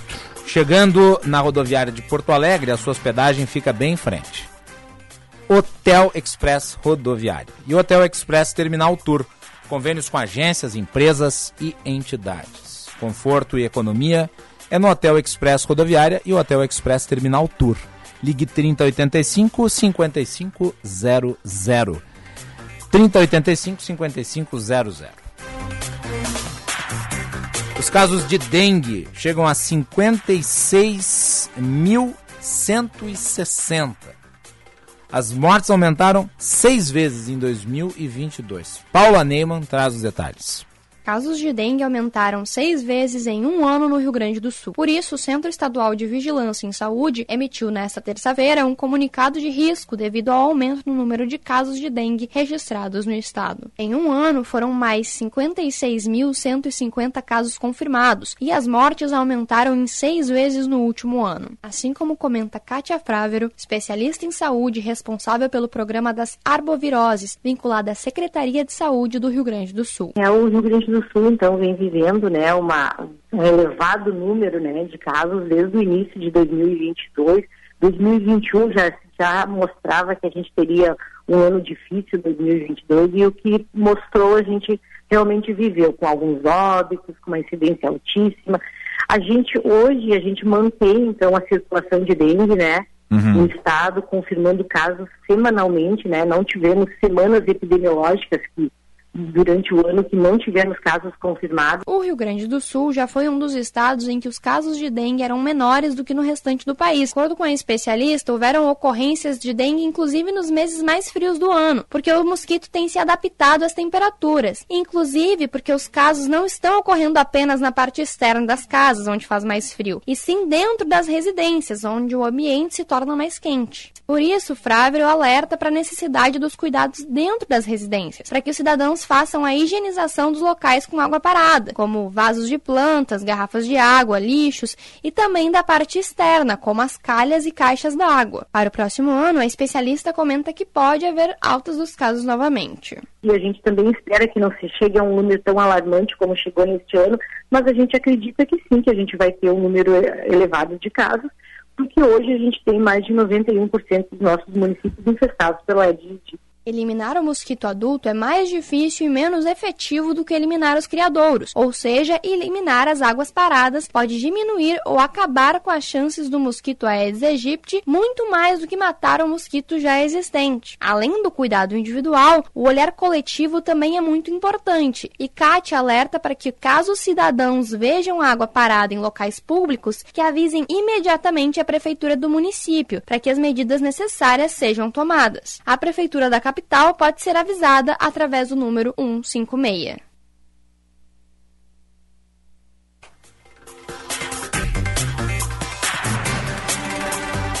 Bem, aí informações de Paula Neyman. Preste atenção né, na higienização aí dos locais na sua casa e nas cercanias da sua casa que podem né, ter criação de mosquitos. Ainda no noticiário da saúde, cinco pessoas relataram ter encontrado pedaços de rato dentro de embalagens do molho de tomate da marca Fugini, aqui no estado do Rio Grande do Sul. Amostras dos produtos estão sendo periciadas. Carolina Fortes. Os primeiros casos que chegaram para a polícia foram registrados na última semana. Consumidores relataram que, ao abrirem pacotes de molho de tomate, encontraram um conteúdo que não fazia parte do alimento. Muitos deles foram parar nas redes sociais, todos produtos da marca Fugini. O João Carlos foi um dos consumidores que, ao abrir o pacote, se surpreendeu com o conteúdo. Eu fui fazer uma sardinha com massa ali, né, cara? Peguei o bagulho de novo, apertei ali, apertei, pá, não tava saindo, tá ligado? Aí peguei a tesoura e pá, cortei mais o pelo, pá, larguei dentro do, da panela. Aí vi que caiu um negócio esbranquiçado, né? Aí tirei, né? Peguei uma colher, tirei, né? Comecei a olhar, que troço estranho, né, cara? Né? Bem sinistro, né? Dei uma lavada no negócio, comecei a olhar, tipo, parecia um pedaço de, de couro, né, cara? Além deste caso, na cidade de Tapes, na região sul, pelo menos outros três casos foram registrados em Viamão e outro em Porto Alegre, todos adquiridos de diferentes lotes e mercados. O que, que, havia de comum nesses relatos? Que as pessoas, ao abrirem uh, o molho de tomate para usar, ele não, não saía da embalagem, porque a tendência é a gente fazer um furo pequeno na parte superior da embalagem e eles não conseguiam fazer com que o molho saísse. Quando abriram tudo, então saiu, uh, havia dentro da embalagem esse corpo estranho. Hoje pela manhã, a Polícia Civil coletou a amostra dos molhos de tomate contaminados. A perícia agora vai identificar o que é o conteúdo encontrado dentro dos pacotes Além disso, em uma ação da Vigilância Sanitária em conjunto com a Polícia Civil, os estabelecimentos nos quais foram registradas as ocorrências foram orientados a retirar o produto das prateleiras. Se confirmado pela perícia a existência do material impróprio, a empresa pode ser indiciada por crime de relação de consumo. A nossa equipe de reportagem tentou entrar em contato com a empresa Fugini, mas não obteve resposta.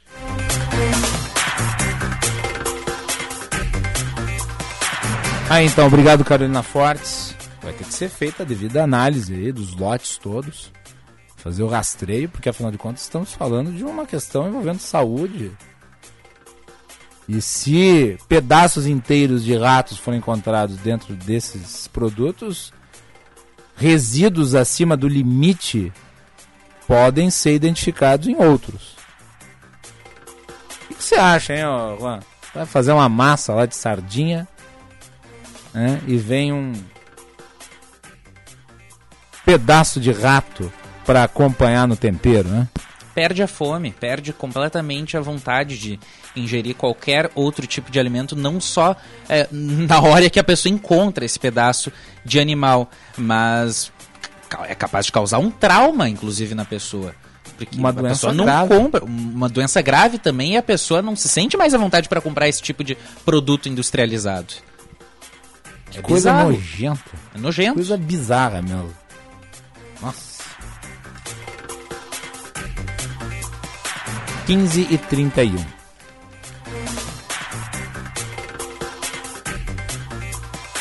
Muito bem. Alarmante a situação na China por conta da Covid-19. O governo chinês, a ditadura do Partido Comunista, resolveu fazer uma abertura ampla, geral e restrita, sem nenhum tipo de controle, sem nenhum tipo de é, transição da Covid-0, que era draconiana ao excesso, e agora nós estamos vendo aí milhões de casos novos, e isso pode ter consequências globais. Nós vamos conversar com a Raquel Stucci, que é infectologista e professora da Unicamp. Professora, boa tarde. Olá, boa tarde, Guilherme. É um prazer estar conversando com todos que nos seguem aqui nos Bastidores do Poder. Obrigado pela participação aqui no nosso programa. É alarmante ver um número de casos tão alto como esse, na casa de dezenas de milhões todos os dias na China. Existe alguma possibilidade que nós sabemos que a grave consequência de uma pandemia, e isso foi experimentado no mundo inteiro, uma pandemia descontrolada, é com a circulação do vírus você ter a criação de vários tipos eh, diferentes de ramificações e de eh, novas cepas que podem uhum. ser ainda mais eh, vorazes na sua capacidade de contaminação. Isso pode acontecer com o que nós estamos vendo na China? Olha, Guilherme, esta assim, é, é uma das grandes preocupações uh, no momento, né? Porque se nós ficarmos, vamos dizer assim, Claro que é, é muito triste tudo que está acontecendo na China, nós já vivenciamos isso, ninguém desejaria isso para nenhum outro país, mas se nós ficássemos só com as variantes que nós temos no momento, nós não deveríamos ter, uh, do ponto de vista mundial e até considerando o Brasil, nenhuma consequência maior né, ou mais drástica só com essas variantes, porque as variantes que nós temos circulando no momento, elas não desafiam as vacinas, quer dizer, todos aqueles que têm a vacinação em dia, eles têm um risco muito pequeno de evoluir para a forma grave da doença, que é o que a vacina realmente, é, para que a vacina se presta, né? É, impedir forma grave. Agora, com uma grande circulação do vírus, como está acontecendo na China, essa preocupação é, que você falou, de uma forma muito clara, é que novas variantes surjam, e novas variantes a gente sabe que é sempre um mistério. Elas podem ser uma nova variante, por exemplo, como você citou, com uma maior poder ainda de transmissão, mas elas podem ser também variantes que eh, as vacinas não sejam mais, não nos dê mais proteção nenhuma, pode ser uma variante que também as medicações que hoje existem para impedir que a pessoa evolua para forma grave, também uma variante que essa medicação também não seja mais útil, que o vírus fique resistente a essa medicação, uhum. ou até uma variante que ela tem uma, uma capacidade maior de já produzir casos graves também. Então, essa é a grande preocupação no momento com essa transmissão desenfreada na China. O Centro Nacional de Doenças Infecciosas da China, que é comandado ali pelo Dr. Zhang Wenyog, disse que a China deve atingir o pico de infecções por Covid ao longo da próxima semana. Se na média nós estamos tendo aí de 30, 40 milhões de casos por dia, o que, que seria o pico para ele? Pois é, né? Ah, é que tudo na China, a gente, eu brinco que são zilhões, né? Porque qualquer porcentagem já é muita gente. Então, se este número ainda não é o pico, é o que você falou, né? Quantos milhões de pessoas ali num único dia, e mesmo o percentual e o número absoluto de mortes estimadas também, ela é algo assustador, porque a, a China tem uma vacinação, uma adesão, uma vacinação grande na população jovem, mas uma adesão muito baixa à vacinação entre os idosos. Os idosos correspondem a 16% da população, mas 16% de, de, né, dos milhões são muitos os idosos.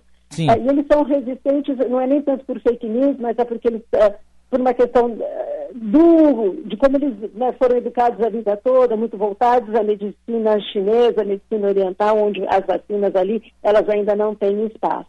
E além disso, a outra preocupação em relação aos chineses, de início, por mais percalços que tenhamos tido no controle da pandemia no Brasil, nós estamos melhores, mas a China, ela usou exclusivamente as vacinas de vírus atenuado, e a gente sabe que uh, quando você mistura plataformas, mistura vacinas de receitas diferentes, você tem uma proteção melhor, o que também não aconteceu na China. Na verdade, o que aconteceu na China foi exatamente o inverso do que se viu no Brasil. É, ainda que com um discurso negacionista muito forte, o fato é que se vacinou primeiro os grupos de risco, a população idosa, e se combinaram vacinas diferentes. As vacinas chinesas, né, elas foram muito importantes no início, depois elas foram complementadas pelas vacinas mais modernas de RNA mensageiro. E nada disso foi feito na China, né?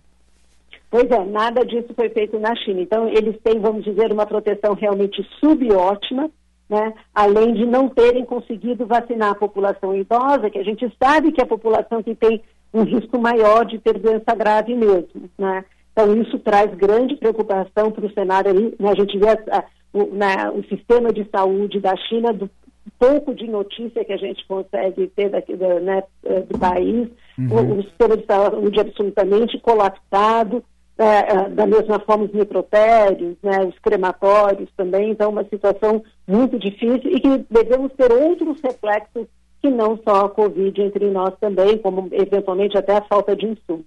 O isolamento excessivo da população política da Covid-0, que foi draconiana, é... ela ajuda a criar essa situação? Uh, Guilherme, acho que a gente, uh, nós temos três anos, né, estamos completando agora três anos da pandemia, e a gente precisa uh, enxergar as medidas que foram tomadas ao longo do tempo, conforme o conhecimento que a gente tinha e conforme as medidas que nós tínhamos para evitar né, a doença que não fosse só isolamento. Então, o isolamento, de uma forma até como usando o seu termo draconiano, muito rígido até, ele foi importante né, entre nós, e isso é muito claro para todos, era importante que se fizesse isolamento quando era a única medida disponível. A partir do momento que você eh, já teve a disponibilidade das vacinas que, que se mostraram seguras e capazes de impedir forma, forma, forma grave de doença e de diminuir os óbitos, a gente pode abrir né, o isolamento, vamos dizer assim, e conviver com uma forma de imunidade que a gente fala que é mista. Né? Então, você tem tanto hoje, a maior parte das pessoas tem uma imunidade, uma proteção que foi conferida pela vacina e que foi conferida também uh, pela doença. A maior parte de nós com uma doença leve, mas isso dá um aumento, vamos dizer assim, né, um, um up na linguagem mais comum hoje, na nossa proteção, o que a China não teve, porque a China ficou confinada o tempo todo. Então, as pessoas Sim. não se expuseram ao coronavírus e com uma vacinação que também teve um esquema equivocado. Isso explica a situação atual. É, e também explica o fato de o regime chinês estar é, tá fazendo isso também como uma resposta aos protestos, é, uma resposta radical aos protestos que pediam liberalização, né? Pois é. Não se fez uma China... transição do modelo existente anteriormente para o novo. Pois é, esse foi o grande pecado, vamos dizer assim, acho que o maior pecado da China foi até não ter, eh, né, diante da pressão que sentiu né, da população, não ter conversado, né, ou eh, planejado uma reabertura, uma mudança dessa política né, da Covid zero para algo gradual. Primeiro, consolidando melhor o seu sistema de saúde, a sua capacidade de atendimento. Segundo, planejando e executando a vacinação da população com vacinas. A China tem fábrica de vacina de RNA mensageiro, inclusive, que ela poderia já autorizar para o uso na sua população. Na verdade, se formos avaliar, a China tem absolutamente indústria de todos os tipos para a área farmacêutica. Pois não é, é um problema para eles, é um problema para o Ocidente. Aliás, o, o, o, excesso de casos na China pode, inclusive, levar ao colapso do fornecimento no Ocidente. Porque a nossa matriz industrial farmacológica está lá. De tudo, né? De todos os remédios, né? Sem falar dos outros produtos que vêm da China, né? Mas tudo, né? a matéria-prima né? De, do, da indústria né? farmacêutica vem da China, né? Então, isso pode trazer também um reflexo... Uh, aqui entre nós e, nos, e poderá nos trazer grandes dificuldades aí no futuro breve. Uh, doutora Raquel, deixa eu lhe perguntar, a senhora acredita que é necessário algum tipo de restrição uh, para os viajantes da China? Porque houve uma liberalização da China em relação ao voo para outros países. É necessário algum tipo de quarentena, algum tipo de é, restrição especial para turistas ou pessoas oriundas da China que venham para o Brasil? Bom, é, Estados Unidos e Europa ah, passam a adotar a partir do dia 5 agora exigência de PCR para quem vem da China. Ah, na minha opinião, ah, se houvesse, né, se, ah, se, a gente acordasse que fosse uma medida ah, eficaz para controlar a, a, chegada de uma nova variante, ela já deveria ter sido adotada. Agora, eu acho que é algo absolutamente tardio, quanto de chinês já não circulou no mundo todo, e a gente sabe que essas medidas restritivas né, de uh, bloqueio no aeroporto, ou fazer PCR, ou quarentena, ela tem, na verdade, o poder dela é de retardar um pouco a entrada da variante que vai entrar. Então, eu acho que neste momento, ou a partir de agora, aqui ou Estados Unidos ou Europa, eu acho que elas são medidas ineficazes, elas não vão cumprir o seu objetivo. O que nós temos que garantir, é uma grande preocupação no Brasil, que a gente mantenha ou que a, gente fortaleça a nossa capacidade de sequenciamento do vírus para a gente já ter um diagnóstico rápido da variante que estará circulando por aqui a partir de tudo isso que está acontecendo na China. Isso a, sim seria importante. A, a, senhora defenderia uma aplicação generalizada de uma quinta dose para a Covid como medida cautelar? Se nós tiver, bom, primeiro a gente tem que ver se, bom, para a variante que nós temos, o Guilherme, então agora, né, a Omicron, né, B5 que circula entre nós, Sim, porque nós sabemos, é, nós, só que nós não temos, até a notícia né, vigente, quantidade suficiente de vacina para todos. Os Estados Unidos está vacinando todo mundo acima de 12 anos com a vacina bivalente, que é essa específica para a variante que circula entre nós. Ah, o ideal seria que nós também pudéssemos fazer isso. Tarefa do novo governo, né? É... Tarefa. Isso. Até, Os primeiros até dias, aliás. Vacinas, até as vacinas que nós já temos, parece que chegaram aqui, mais uma vez, com um número de doses insuficientes para todo mundo, então a gente vai voltar a priorizar, então está certo com o quantitativo que a gente tem, priorizar os idosos primeiro, que são aqueles que já têm mais de seis meses da vacinação da sua quarta dose e já tem uma perda importante da proteção. E né, depois, o passo seguinte, além primeiro, o planejamento da utilização dessas doses de vacina, é, para e passo, né, com isso, a compra de novas doses de vacina e, junto com isso, grande uh, propaganda, grande, né, uma grande comunicação com toda a sociedade brasileira, explicando a importância da vacinação, uh, deixando claro a segurança da vacina né, para conter formas graves de doença, porque senão, do jeito que está hoje, a gente vai ter vacina e as pessoas não vão querer se vacinar naquele desserviço que foi feito ao longo desses últimos dois anos, especialmente com a vacinação.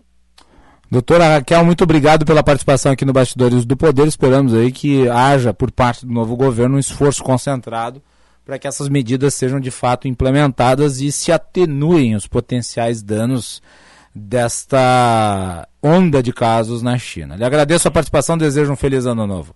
Muito obrigada. Com certeza teremos, né? A Nízia é uma pessoa muito séria e voltada para a saúde pública. Teremos isso. Um ótimo ano para todos também. Saúde para todos nós. Muito obrigado, doutora Raquel. Ah, então, no sinal eletrônico da Rádio Bandeirantes, 15 e 45. O vice-presidente Geraldo Alckmin apresenta o relatório ao Grupo da Saúde. Vamos com a Band News TV. Estou vendo aqui, não sei se eu estou conseguindo ver todos os membros, eu estou vendo a doutora Lúcia Souto, não sei se tem mais algum membro do grupo, mas está aqui. Quem? Socorro, ex-presidente do Conselho Nacional de Saúde. Mas tem. Chico D'Angelo está aí também? Oi, Chico. É, a luz aqui não me permite ver. O deputado Chico D'Angelo. Estou vendo aqui a Lumena Furtado, ex-secretária da SAS, a Silvana Pereira, né, que tiveram um papel importante. Quero destacar também o papel fundamental do Leandro Safatli, que está ali, que vai compor a equipe da Nízia, que foi um grande apoiador do nosso trabalho. Só para vocês terem uma noção, foram 21 membros neste grupo de trabalho. Nós contamos com o apoio de 44 membros. Nós trabalhamos de forma muito intensa ao longo de quatro semanas. Foram talvez as quatro semanas de maior intensidade da vida de muitos de nós, né? porque nós tivemos é, a, o compromisso de mergulhar sobre o universo das informações existentes nos nossos sistemas de saúde e de cara descobrimos que aquilo que se construiu ao longo de décadas tinha sido destruído. Então, já um dos primeiros pontos que nós enfrentamos foi a dificuldade de trabalhar com sistemas de informação. E aí nós pudemos contar com o imprescindível apoio da Organização Pan-Americana de Saúde, de um lado, e do Tribunal de Contas da União, que não nos faltaram do ponto de vista do suporte de informações. Nós decidimos estabelecer uma estratégia que foi produzir informação primária. Já que as informações secundárias não estavam disponíveis, nós estabelecemos um processo de realização de 38 audiências. E nessas 38 audiências, nós pudemos escutar os diferentes setores da sociedade brasileira, as diferentes áreas que compõem o universo da saúde, dos trabalhadores, empresários, prestadores, gestores públicos, conselhos, sociedades científicas resgatando uma capacidade de água que havia sido perdida. Aliás, uma constante para todos nós que participamos de todas as audiências foi é, a constatação, quase que alívio, que os segmentos representados, e as nossas audiências eram audiências com muitas pessoas, né, nós, de fato, ouvimos as mais diferentes áreas da área da saúde, mas em comum haviam algumas questões que eram sempre colocadas. A primeira delas é: finalmente se retoma o diálogo. E muitas vezes ah, o tempo de fala que nós, porque nós não falávamos, nós escutávamos, nós recebíamos contribuições documentos, eles eram utilizados com a única objetivo de dizer o que a gente queria, conseguimos, que foi retomar a capacidade de diálogo. Alguém que possa nos ouvir, um governo que se apresenta com disposição de ouvir. A segunda constatação, eu já fiz menção aqui, é a total desinformação, né, a desorganização da base, daquilo que é fundamental para um processo de planejamento, de programação, de organização da gestão pública, da definição de prioridades, da definição de estratégias de enfrentamento, que é a desestruturação do sistema de informação. Aquilo que o próprio Tribunal de Contas usou, uma expressão muito, na minha opinião, muito correta para designar o tamanho do desafio que é o apagão cibernético que a saúde vive hoje, que tem a ver não só apenas com a guarda dos dados, mas com a própria utilização, a qualidade, a desorganização dos sistemas né, e a colocação sob sigilo de informações estratégicas que dificultaram muito o nosso trabalho, particularmente as informações que dizem respeito a prazo de validades e estoques de vacinas, de medicamentos, de produtos. Em síntese, eu vou passar para o ministro Temporão como relator para ele destacar os aspectos principais, né? seria muito importante é, que pudesse destacar. Esse é o Arthur Quioro, que foi ministro da Saúde e atualmente integra a equipe de transição na área da saúde. Vamos ouvir com a Band News TV. Que tem um relatório completo né, é, na íntegra ah, da, da saúde, já que no documento do governo de transição há ape- apenas uma síntese de cada uma das 34 áreas, né? 34, né? 37 áreas, né? então tem apenas uma síntese. Aqui nós estamos entregando o documento completo. Né? Ele traz elementos importantíssimos. Em primeiro, um diagnóstico do desmonte, da desorganização do sistema de saúde. Não apenas da coordenação, mas da desestruturação de cada um dos. Nós identificamos 25 pontos estratégicos e apontamos 149 itens aonde o sistema se demonstra é, inadequado, desorganizado, desestruturado, incapaz de dar as respostas e garantir segurança sanitária para a população brasileira. Então, isso tem um detalhamento de cada um destes pontos. Mas, mais do que isso, nós também tivemos a oportunidade, atendendo inclusive uma sugestão da própria coordenação, de identificar 10 pontos prioritários. Não para substituir o papel da própria equipe que vai assumir o comando do Ministério da Saúde, do Conselho Nacional de Saúde, que é elaborar o Plano Nacional de Saúde. Mas a partir desses pontos críticos, né, dessas áreas desestruturadas, incapazes de produzir respostas para a sociedade brasileira, para as necessidades de saúde da população, para que nós pudéssemos é, oferecer à nova equipe uma agenda estratégica de prioridades. Então, são dez grandes itens que começa com o fortalecimento e a gestão e da própria capacidade de coordenação do SUS, uma vez que uma das questões identificadas é a destruição, não há outra palavra, do pacto interfederativo e sua substituição por uma lógica de confronto com estados e municípios que desorganizou a capacidade de resposta não apenas na pandemia, mas que se expressa em vários outros exemplos, como a diminuição da cobertura vacinal, a incapacidade de manutenção de programas estratégicos conduzidos pelo Daí Tá o Arthur Chior fazendo um relatório, apresentação de um relatório muito crítico em relação à atual gestão do Ministério da Saúde. E nós vamos fazer intervalo e voltamos na sequência. que sempre caracterizaram o vice-presidente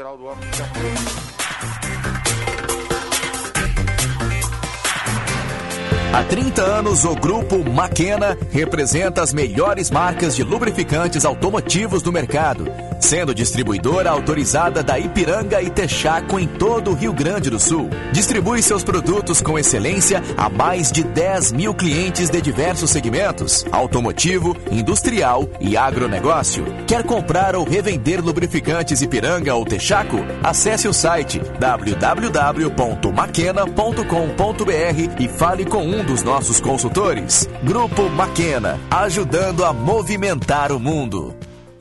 O mundo muda o tempo todo. O Banrisul também. Por isso, em 2022, mudamos nossa marca e nosso posicionamento. Fizemos o maior plano safra da nossa história. Investimos em sustentabilidade e inovação. Mudamos a realidade de milhares de negócios com o crédito empresarial. E lançamos o Banri Shopping, que mudou o nosso jeito de comprar. É, tudo muda o tempo inteiro. Menos a nossa conexão. Banrisul. Nossa conexão transforma. Você sabia que a criação de empresas com sócios dobrou no Rio Grande do Sul em relação à pré-pandemia? O Sim de Lojas Porto Alegre pode somar ao teu negócio com as melhores soluções nesse novo momento. Associe-se e conte com benefícios exclusivos e gratuitos. Acesse sindlojaspoa.com.br. Não perca a chance de comprar o seu novo SUVW Volkswagen. Dezembro na Unidos está sensacional. Toda linha SUVW está com taxa zero. Taxa zero para conexão e design esportivo do Nivus. Taxa zero para T-Cross. Taxa zero para o Taos, que além do conforto e espaço de sobra, ainda tem bônus de 6 mil reais na troca pelo usado. Unidos, a casa da Volks, na Ipiranga, pertinho da PUC. Mais que SUV, SUVW. Juntos salvamos vidas. Volkswagen. Se jogar no verão, bem você. Com toda a proteção, você bem. Um sol na beira-mar, bem você. Sua pele hidratar, você bem. Da praia fresco bom, bem você. Com creme de poção. Verão Panvel, com você na loja, no site, no Alô Panvel ou no app. Baixe e aproveite. Panvel, bem você, você bem.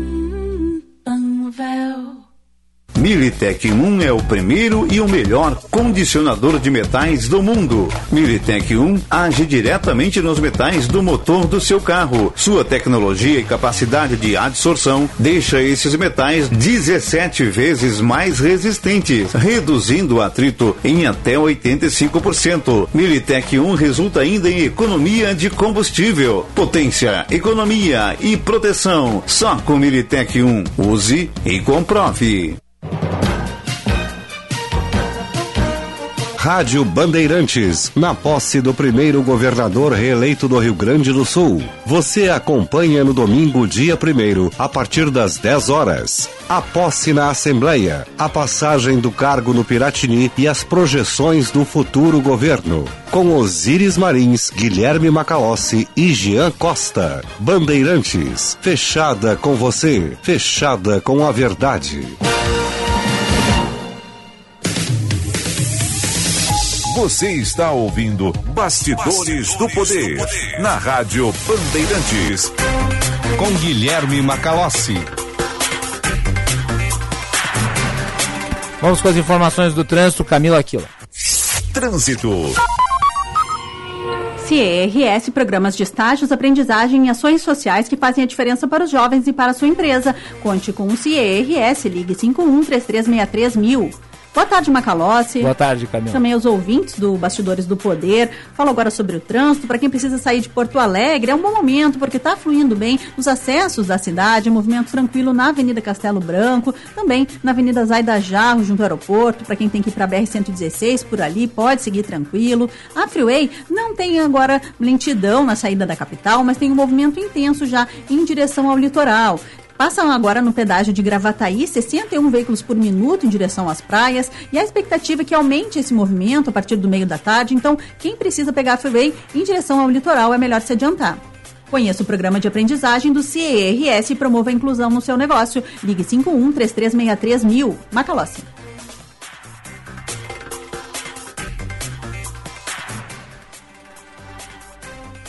Informação que está circulando agora, nesse momento, é da morte do jogador, é, um dos maiores nomes da história do mundo, Pelé, aos 82 anos. As informações circulam nesse exato momento. É, eu estou dando a informação ao mesmo tempo em que a Rede Globo também está dando essa informação e a repercussão disso na sequência ao longo da programação da Rádio Bandeirantes. É, continuaremos aqui trazendo todos os detalhes a respeito, é sem sombra de dúvidas eh, uma das maiores perdas da história do Brasil. Né? É, confirmada a morte do jogador Edson Arantes do Nascimento Pelé aos 82 anos. Encerramos o Bastidores do Poder de hoje. Fiquem com atualidades esportivas.